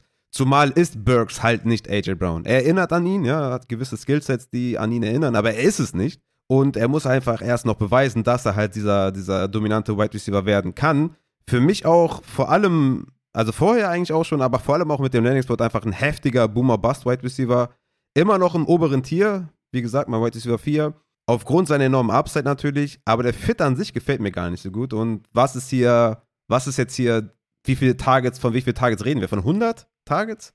Maximal für einen Rookie? Ähm, das wäre schon relativ viel. Und natürlich dann noch maximale Aufmerksamkeit der Defense. Und vor allem, wenn, wenn Woods die ersten Wochen auch gar nicht dabei ist. Also, Volume wird vielleicht da sein, aber wird er dann produ produzieren? Muss er sich nicht erst noch akklimatisieren? Und ja, ich bin da eher skeptisch. Ist natürlich aufgrund seines Upside immer noch, wie gesagt, für mich relativ hoch, aber für mich viel zu Boomer-Bass-lastig. Ja, auf jeden Fall. Dann haben wir als nächstes Christian Watson von North, Dakota State, der nach Green Bay geht. Und das ist natürlich vom Landing-Spot her einfach eine 10 von 10, weil äh, die Packers Receiver brauchten. Aber Christian Watson, also ja. Äh, krasser Reach tatsächlich in meinen Augen, weil er für mich so ein bisschen der Marcus Wallace Scantling-Ersatz ist. Er kann, kann nur geradeaus rennen, hat eine geile Athletik und mehr halt auch nicht. Und genau so rank ich ihn halt auch. Ne? Also ich finde es nicht geil. Ich finde Christian Watson nicht geil. Ja, es ist, es ist auf jeden Fall in Ordnung, was du sagst. Aber hat eine Menge, bringt eine Menge Upside mit, ne? Aber auch eine Menge Gefahr, dass er bustet. Aber mhm. ich sag mal so, besser hätte es für ihn nicht laufen können, ne? Ist aber auf jeden Fall immer noch ein Risikopick, ne? Kommt stark darauf an, wie schnell er sich in der NFL zurechtfinden kann für mich aufgrund seines Upside immer noch ein Top 10 Pick, muss ich schon sagen. Also vor allem wegen Rogers, wegen der Offense. wegen, wegen der Upside immer noch Top 10, aber nicht, nicht allzu hyped. Ja, okay, ich habe ihn auf 10. Also äh, gehe ich sogar mit, Raphael. Ja. Also, äh, Moment mal, äh, meinst du overall? Ja. Ach so, okay, nee, da bin ich raus. okay, dann, Okay. dann habe ich ihn doch viel später. Ja, ich habe ihn auf Wide Receiver 10. Ähm, habe aber den nächsten, der kommt hinter ihm und das ist Wendell Robinson. Auch ein geiler Receiver vom, vom Profil her tatsächlich. Ich fand den Pre-Draft ziemlich stark. Jetzt geht er zu den Giants und wird voraussichtlich ja Kadarius Tony ersetzen, der noch getradet werden sollte. Also wenn er Kadarius Tony nicht ersetzt, dann sehe ich noch nicht mal, dass er eingesetzt wird. Das ist das Problem. Ähm, aber wenn er Kadarius Tony ersetzt, dann ersetzt er ihn halt eins zu eins. Ja, und die Frage ist natürlich, was hat Tony überhaupt für eine Rolle? Also mit Tony ist er irrelevant. Ja. Kriegt er vielleicht ein paar Endarounds oder sowas. Ohne Tony, ja, weiß ich nicht, ob sie immediately da eine Rolle für ihn haben, weil Shepard ist halt auch immer noch da. Ach stimmt, Und- ja, das hat, hatte ich, ja. ja. hatte ich hier auch zum Glück, habe ich es geschrieben. Äh, der ist noch, äh, zap, zap, die Giants haben für 2022, also darüber hinaus glaube ich nicht, ne? Immer noch äh, Shepard im Roster auf jeden Fall. Ähm, Ja, genau, ein Jahr jetzt. Ja. Wurde umstrukturiert, der Vertrag. Deswegen für 23 okay, wenn Tony weg ist. Ansonsten verstehe ich den Pick halt auch gar nicht. Ja, genau. Also, äh, ich habe in meinen Notes geschrieben, no risk it, no biscuit. Ähm, der Reward könnte für den High-Risk, High-Reward-Spieler entschädigen. Beim nächsten sind wir bei einem etwas größeren Floor wahrscheinlich, John Matchy in Houston. Und bei Mhm. John Matchy in Houston denke ich, der Landing-Spot ist eigentlich ganz geil. Ne? Wenn er sich gegen Mhm. Nico Collins durchsetzen kann, dann kann er direkt äh, neben Brandon Cooks dann als Z-Receiver, denke ich, starten. Ähm, ich glaube, es wird viel von diesem Duell abhängen. Also, wenn er ihn schlägt, dann ist Mhm. es ein geiler Landing-Spot. Wenn nicht, dann ist es halt schwierig. Ne? Dann weiß ich nicht, wie oft steht Matchy tatsächlich auf dem Feld. Ich auch ein Receiver. Ich fand dieses Jahr ja echt viele Receiver sehr spannend und sehr geil. Äh, Matchy unter anderem fand ich auch sehr spannend. Also, ich bin gespannt.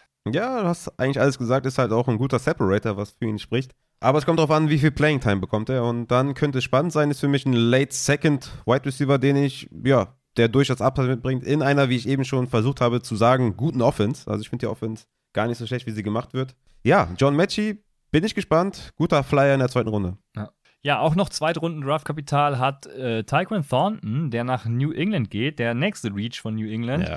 Ja, unfassbar. der schnellste Wide Receiver der Klasse. Ähm, viele haben gewitzelt, dass er eine gute Version oder eine bessere, ich würde mal sagen eine gute, weil besser setzt für mich voraus, dass jemand ganz okay ist, ähm, eine gute Version von Nelson Aguilar. ja, und wenn er das ist, also ich glaube, New England kann er halt produzieren, vor allem mit dem Draftkapital, ne? Aber ich bin jetzt auch nicht Ja, hyped tatsächlich. Also ich bin da, vor allem, weil wenn, wenn, wenn er eben mit seiner Schnelligkeit und so als Deep Threat, dann muss halt auch einer Deep werfen. Hm, das auch. Das auch. Und er ist einfach auch im Route Running so roh, beziehungsweise Ja. so schlecht. Also kann mir kaum vorstellen, dass der irgendwie Fuß fassen kann. Zudem haben sie noch Devonta Parker, der bestimmt Tages bekommt. Aguilar haben sie ja Ja. kürzlich erst geholt bei Free Agency. Und sie haben noch in Kiel Harry. Naja, Noch, also ja. ich, äh, ist ihr noch, ja, nicht, ja, Fifth Year Option nicht gezogen. Wer hätte das gedacht? Ja, ich, ich sehe da, ich sehe da nicht viel für Thornton Baylor, ehrlich gesagt. Ähm, für Tycon Thornton von Baylor. Ja. Was siehst du für George Pickens, ist die Frage. Hat Chase Claypool seinen eigenen Nachfolger verkündet auf der Bühne? Ja. Das habe ich bei Twitter gesehen, da muss ich auch echt, echt äh, schmunzeln. Das stelle ich mir auch crazy vor, auf jeden Fall, wenn man das so. nice. Ja, viel, viel Konkurrenz auf jeden Fall für George Pickens. Hatte ja schlechte Interviews, wie man gehört hat, ne? deswegen ist er da Ende zweite Runde gefallen. Also ich glaube, Mike Tomlin wahrscheinlich der Beste darin, das Maximum rauszuholen aus irgendjemandem, der vielleicht irgendwelche Concerns mitbringt, charakterlich, was ich hier nicht weiß. Ich hab, man weiß halt nur, dass die Interviews nicht so gut waren. Ob das dann direkt charakterlich äh, ne, zusammenhängt, weiß ich nicht. Aber er könnte 2023 viel Upside haben. Ich würde sagen, 2022 einfach zu viele Mäuler, die da gestoppt werden müssen. Sehe ich nicht viel. Aber 2023 könnte das schon wieder ganz anders aussehen. Und deswegen halt für mich noch mein Wide Receiver 8 tatsächlich in meinem Ranking. Aber das ist dann schon auch wirklich mit der, mit der 2023er Brille. Ja, also je nachdem, wie wettfreudig ihr seid, ne, wie viel ihr gambeln wollt, dann könnt ihr natürlich darauf setzen, dass die Steelers in ihrer momentanen Situation auch Deontay Johnson traden, hatte ich ja anfangs schon mal gesagt. Das äh, schließe ich tatsächlich gar nicht so aus. Dann wäre das ein ganz geiler Pick. Aber ansonsten sehe ich für George Pickens da überhaupt nichts. Er ist halt ein Outside-Receiver, das ist Deontay Johnson auch, das ist Chase Claypool auch. Und äh, wer keine Ahnung, wer spielt dann im Slot? Ich habe keine Ahnung. Eig eigentlich sollte es dann Deontay Johnson sein, aber der ist halt zu wertvoll außen. Also das macht alles keinen Sinn, tatsächlich. Und deswegen, ähm, du sagst es, für 2023 ähm, ist das dann schon der Rebuild-Pick, wie ich ihn klassifiziert habe, auch wieder. Also von daher, ja, genau, das wird sein. Dann haben wir Alec Pierce, äh, geht von Cincinnati nach Indianapolis auf die andere Seite von Michael Pittman, aber ja, also, ja, der Landing-Spot ist okay, ne? Weil hm. denen fehlt halt noch ein Receiver. Ähm, er kann direkt outside und im Slot starten. Das gibt ihm halt Opportunity. Hm. Und ich glaube tatsächlich aber, das Einzige, was er hat, ist gute Athletik. Ansonsten habe ich da nicht viel gesehen. Ja, ich finde, er ist ein guter Allrounder. Wie gesagt, du hast schon gesagt, Slot, Outside, er kann beides, ist gut gegen Press, was auch immer wichtig ist. Ja, das war's eigentlich. Also er ist jetzt nicht so der aufregendste Typ, aber wie gesagt, ist schon immerhin wenigstens schon mal die, die Nummer zwei neben Pittman. Also von daher bringt er schon von Anfang an gewisse Konstanz vielleicht mit. In einer Offense, die natürlich auch nicht viel passt, muss man auch dazu sagen, aber ich denke, hätte auf jeden Fall schlechter laufen können für Alec Pierce. Ist mein Wide Receiver 10. Ja, ich habe ihn auf 15, aber ja, also ähm, genau. Dann danach kommt tatsächlich jemanden, den ich oh, auch Pre-Draft sehr geil fand und ich, äh, hab, ich stand quasi und hab's richtig abgefeiert, als er gedraftet wurde, ähm, weil die Kansas City Chiefs natürlich wieder den nächsten Stil hingelegt haben und Sky Moore, ja, springt äh, immediately in die Wide Receiver 1 Rolle für Patrick Mahomes, denke ich, obwohl Juju Smith Schuster da ist, ja.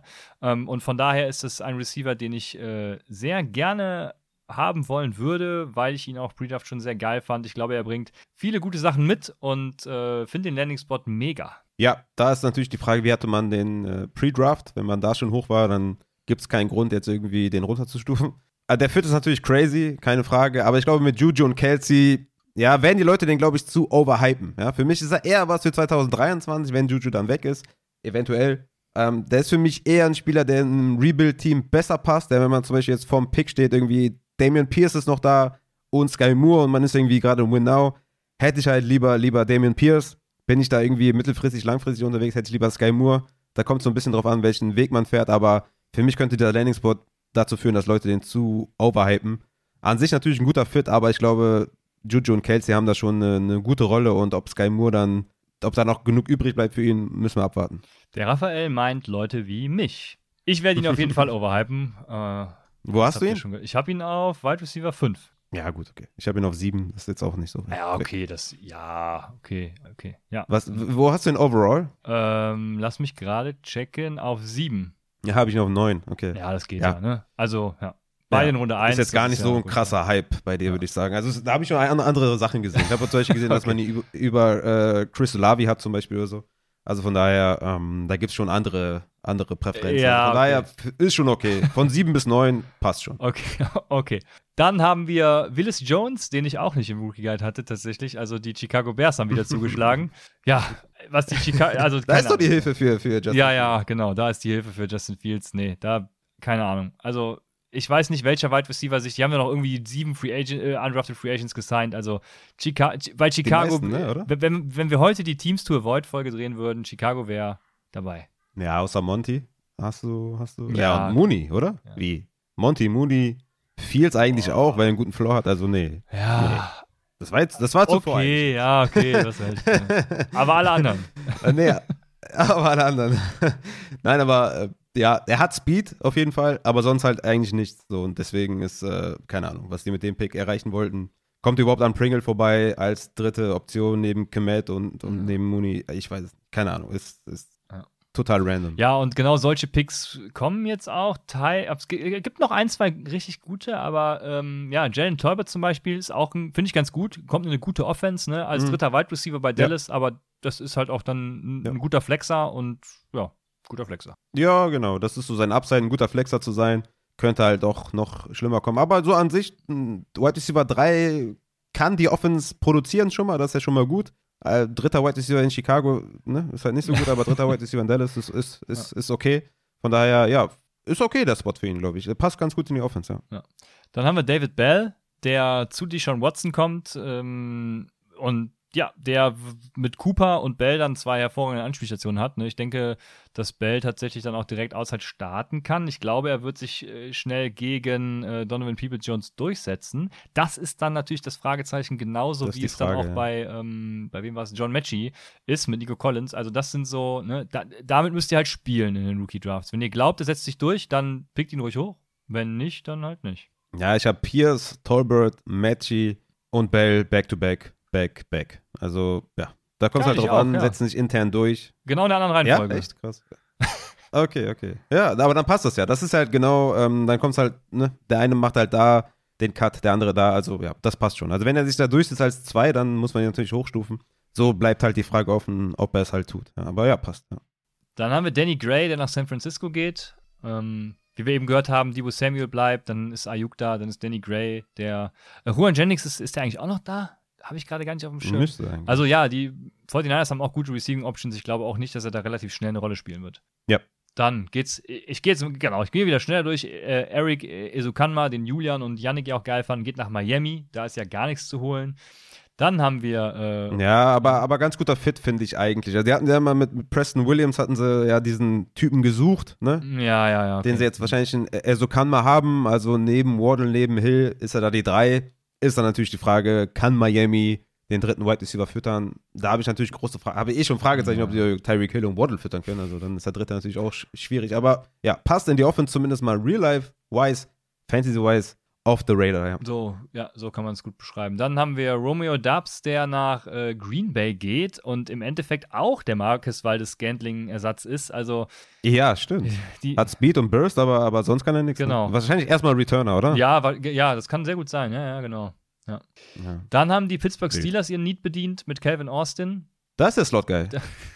Ja, ja, okay. Ja, okay. Das stimmt. Ich habe tatsächlich gerade nicht auf dem Schirm. Ist der Slot-Guy? Lass ich mal. Äh, ja, ja, ist ein Slot-Guy, ja. Ja, dann, okay. Stimmt. Dann ähm, macht es natürlich wieder Sinn. Dann macht Sinn, ja, tatsächlich. Aber ich glaube, ne, ich habe es eben schon gesagt, es gibt zu viele Modder zu stopfen und dann in einer schlechten Offense, äh, also mit schlechtem Quarterback zumindest. Wir werden sehen. Mit zwei schlechten mit, Quarterbacks. Mit zwei schlechten Quarterbacks. warten, genau. warten wir mal ab. Genau. Dann haben wir Khalil Shakir, der nach Buffalo geht und der muss sich da halt auch erstmal durchsetzen. Wir haben da, äh, die ja. haben gerade Jameson Crowder verpflichtet, haben noch Isaiah McKenzie, ja. also da sehe ich tatsächlich auch wieder nicht viel. Nee, ich auch nicht. Wir haben Montreal Washington nach Denver. Ja, ciao. Dann haben wir äh, Kyle Phillips nach Tennessee. Möchtest du dazu was sagen? Nee. Ist, ja, ich gehe jetzt durch. J ja. Jalen Naylor haben wir nach Minnesota, Michael Woods nach Cleveland, Bo Melton äh, nach Seattle ist vielleicht noch der eine interessante Name, aber auch da, also da sind einige hyped. Ich verstehe nicht warum, deswegen keine Ahnung. Also ich sehe da nichts. Weil er Captain war bei Rutgers. Ja, okay, okay, gut. ja, ähm, dann haben wir Derek Young. Äh, boah, hey, den habe ich ja noch nie gehört tatsächlich. Das ist der zweite, den ich noch nie gehört habe, ja.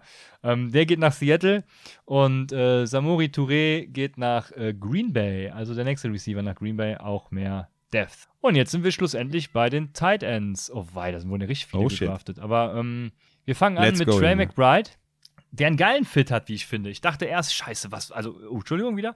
Ähm, ich dachte erst, was, was wollen die Cardinals jetzt schon wieder? Ne? Aber dann hat sich herauskristallisiert, Max Williams weiß man nicht, ob der zur Saison fit ist. Und dann ist es ein geiler Fit. Weil, ähm, vor allem, wenn sie wussten, dass äh, DeAndre Hopkins äh, gesperrt wird, das wussten sie ja zu dem Zeitpunkt äh, schon. Wenn sie dann mehr ein 12-Personal spielen mit Zach Ertz, Trey McBride und also ich glaube das schon, dass das ganz geil wird für Fantasy, auch schon dieses Jahr tatsächlich. Also, äh, ne, Moment, also um das mal deutlich zu sagen, ich glaube nicht, dass er Fantasy-Relevanz genießt, äh, aber ich glaube, das wird äh, hin und wieder vielleicht mal ein Flexer. Ja, auf Tight End Niveau, sagen wir mal so, ne? Könnte das ja. okay sein aus Rookie Tight End. So, genau. Ja. Äh, ist overall meine 15, also sehe ich schon ein Case, dass man den in der zweiten Runde draftet, vor allem auch mit Blick auf 2023. Natürlich jetzt mit Hopkins raus, gibt das nochmal einen anderen, einen anderen Blickwinkel auf die ganze Situation und mit Max Williams, der vielleicht gar nicht mehr zurückkommt. Ja, wenn man Tight End Need hat ähm, und den da in der zweiten Runde bedienen kann, wenn er noch auf dem Board ist, warum nicht? Also ja, also es ist meiner Meinung nach schade, dass es keine andere Destination geworden ist, wo vielleicht ja, er die Eins gewesen wäre, weil er ist für mich das beste Paket äh, mhm. von den Rookie Titans. Ist halt dann leider in Anführungszeichen in Arizona gelandet, aber es könnte hinten raus, perspektivisch gesehen, ganz gut sein. Ja, ja, auf jeden Fall. Dann haben wir Jelani Woods, der nach Indianapolis geht. Und ich glaube, Indianapolis braucht ihn, weil Indianapolis hatte Probleme in der Red Zone und in der Endzone letztes Jahr. Und genau da kann Julian Woods mit seiner Maße halt ganz gut liefern. Das Problem für ihn ist, dass er nicht über die Volume kommen kann, weil mit Mo Ellie Cox und Jack Doyle, ne, bin mir nicht so sicher. Jack Doyle ist retired. Ach, e- echt? Okay, den habe ich noch in meinem Hm. äh, Chart stehen. Dann, dann äh, wird es natürlich wieder ganz interessant, aber ich glaube trotzdem wird er nicht über die Volume kommen. Ähm, Hm. Ja, aber für Touchdowns ist er interessant und äh, letztendlich ist ja das, was wir als Titans, von Titans brauchen. Ne? Also die Touchdown-Abhängigkeit ist ja Mhm. immer da und ich glaube, da kann er gut Mhm. liefern. Definitiv. Der könnte wirklich jemand sein, der vielleicht am Ende der Saison acht Touchdowns hat oder vielleicht zehn oder sowas. Ist ja nur quasi Mo Ellie Cox da, ist groß, physisch, hat einen ordentlichen Speed, guten Catch-Radius. Also doch, ja, ich finde den Fit eigentlich okay. Ja. So, wenn man jetzt vernachlässigt, dass die nicht viel passen und ja, es ist okay. Es ist, ja, Titans halt. Ne? Dann haben wir, haben wir Greg Titans Dulcich, der nach Denver geht, den ich eigentlich auch Pre-Draft ziemlich geil fand, aber der natürlich jetzt, also Albert O ist ein geiler Tight End und ich ja, weiß nicht, was, nein, also mit Dulcich möchte ich dann wenig zu tun haben. Ja, ist ein guter Jack, Tight End, ne? Albert O war für mich eh schon ein mega Sale-Kandidat. Ich würde sagen, ist mies für beide. Ja, ehrlich Ja. gesagt. Also für Albert O Ja. und für Greg Dulcich. Also beide als Receiver Tight End 1 ihres Teams und ich bin dabei, aber so mit, also Fan und Albert O war ja auch schon nicht nice. Also deswegen, ich finde das nicht cool. ja, Finde ich nicht cool, dass man das macht. das fasst es sehr gut zusammen. Dann haben wir Jeremy Ruckert, der Chris Herndon ersetzt, Raphael. Der geht zu den New York Jets. Ey, Noch einer für ohne diese geile Spaß, das hat mich Offense. so auf, es hat mich, es hat mich so aufgeregt. Ne? Also wirklich, die Zeit habe ich ja im Intro schon gesagt, also das, hat mich, also das hat mich auch wahnsinnig gemacht, weil dann hast du so einen Rucker, der ein guter Blocker ist, der ganz gute Hände hat, ne, Contested Catch gut ist und sowas. Also der Upside mitbringt und dann kommt er in der Offense bei den Jets, die schon Conklin haben und CJ Usama. Und beide in der Offseason geholt Ja. haben. Also, was ist da los? Schrecklich, ja. Ja, schrecklich. äh, ja, schrecklich einfach, genau, ja. Dann haben wir Kate Otten. Wir wissen noch nicht, oder wissen wir das auch schon, bin ich da auch wieder äh, nicht up to date, ob Gronk wiederkommt. Ähm, Das ist echt noch nicht, äh, wissen wir noch okay, nicht. dann Ja, äh, habe ich da nichts verpasst. Also ja, wissen nicht, ob Gronk wiederkommt. Kate Otten, keine Ahnung, wird diese Rolle dann auch nicht ausfüllen. Ich denke, Braid ist da dann der Tight End 1 und ähm, ich glaube, er ist auch einfach zu schlecht irgendwie. Also Kate Otten gefällt mir einfach nicht. Ja, könnte über die Volume vielleicht, also könnte wahrscheinlich mehr Volume sehen als manch anderer Tight End, aber er muss natürlich dann noch was damit anfangen.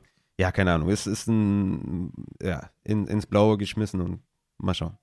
Dann haben wir Daniel Bellinger, New York Giants, was sagst du? Ja, keine Ahnung. Verstehe ich nicht so ganz. Äh, pff, ich weiß es nicht. Ich bin nicht so begeistert. Könnte halt auch irgendwie ein bisschen was sehen in dieser Offense, ähm, die auch ähnlich den Tight so viel angeworfen haben mit, mit Evan Ingram.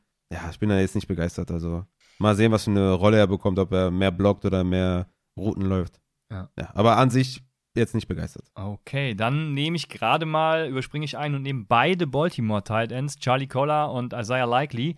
Und das finde ich ganz spannend. Ich hatte ja anfangs schon angekündigt, ich werde noch was zu Baltimore sagen, weil ähm, ich weiß nicht, ob es eine Bold Prediction ist, aber meine Prediction ist tatsächlich, äh, dass sie vermehrt, also ich glaube, sie werden einen der Tight Ends tatsächlich mehr als Receiver einsetzen. Entweder Andrews oder Collar. Ich weiß nicht, wen von beiden. Und dann, glaube ich, eben werden Likely und Collar äh, ähm, schnell das Feld sehen. Ne? Auch weil die Ravens ja viel mit zwei Tight Ends im Set spielen. Dementsprechend wird das oder, oder könnte das sehr spannend werden, wenn das eben so eintrifft. Ne?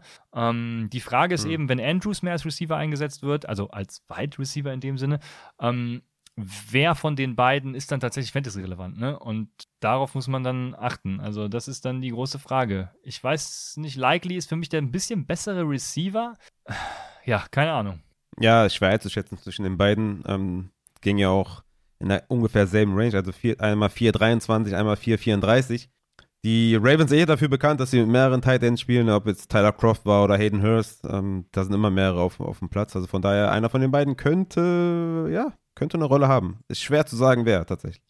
Also, den ich übersprungen habe, der war Jake Ferguson äh, nach Dallas. Ich glaube, jetzt kommen tatsächlich. Muss man über. Hast du noch einen Teil, über den du reden willst? Es wäre, wenn dann Jack Ferguson gewesen, der neben Schulz dann eine Rolle haben könnte.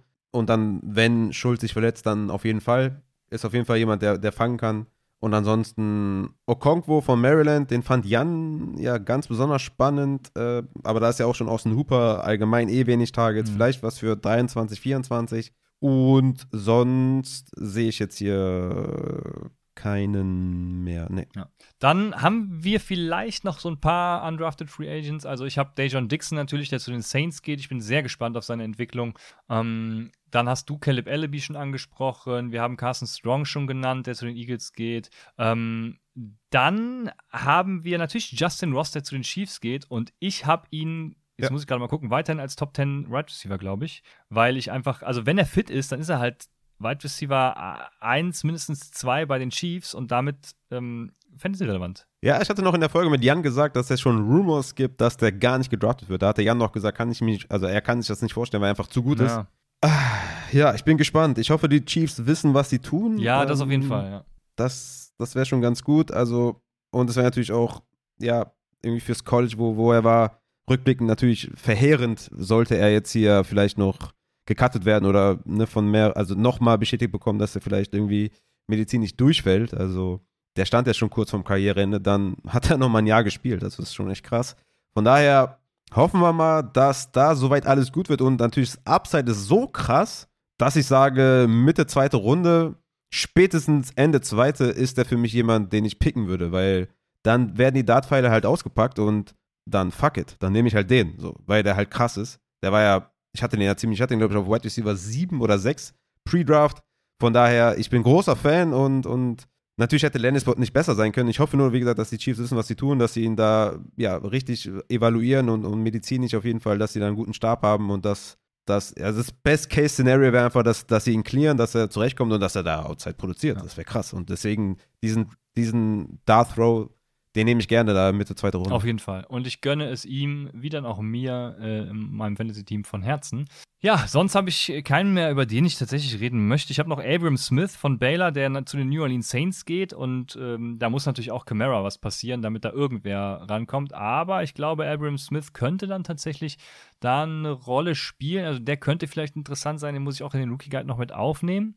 Ähm, ja, hm. aber das war's schon. Ich finde ich finde Zachrondre White ja ganz geil von South Carolina, der zu den Dolphins gegangen ist. Stimmt, ja. Weil klar, die haben Edmonds und, und Mostard, aber gerade bei Mostard bin ich mir gar nicht ja. so sicher, ob der da, ne, welche Rolle der da hat und da könnte er reinsteppen. Ne? Also mit Edmonds zusammen könnte das ein geiles Duo werden. Also den sollte man, sagen wir mal, wenn man jetzt irgendwie in der vierten Runde ist oder ja, von mir aus auch schon dritte, ähm, ne, Mitte dritte, Anfang dritte oder so, also White äh, sollte man da auf dem Schirm haben. Das könnte ein Spot sein, der hinten raus irgendwie interessant oder Rückblick interessant sein ja, kann. Ja, auf jeden Fall. Also Zaquandre White ist äh, nach, Rushing Yard, nach Rushing Yards over expected Running Back 4 gewesen äh, von all den Running Backs, die in meinem Rookie Guide waren. Vor Jerome Ford, vor Kenneth Walker, vor Brees Hall. Also das passt auf jeden Fall dann schon mal.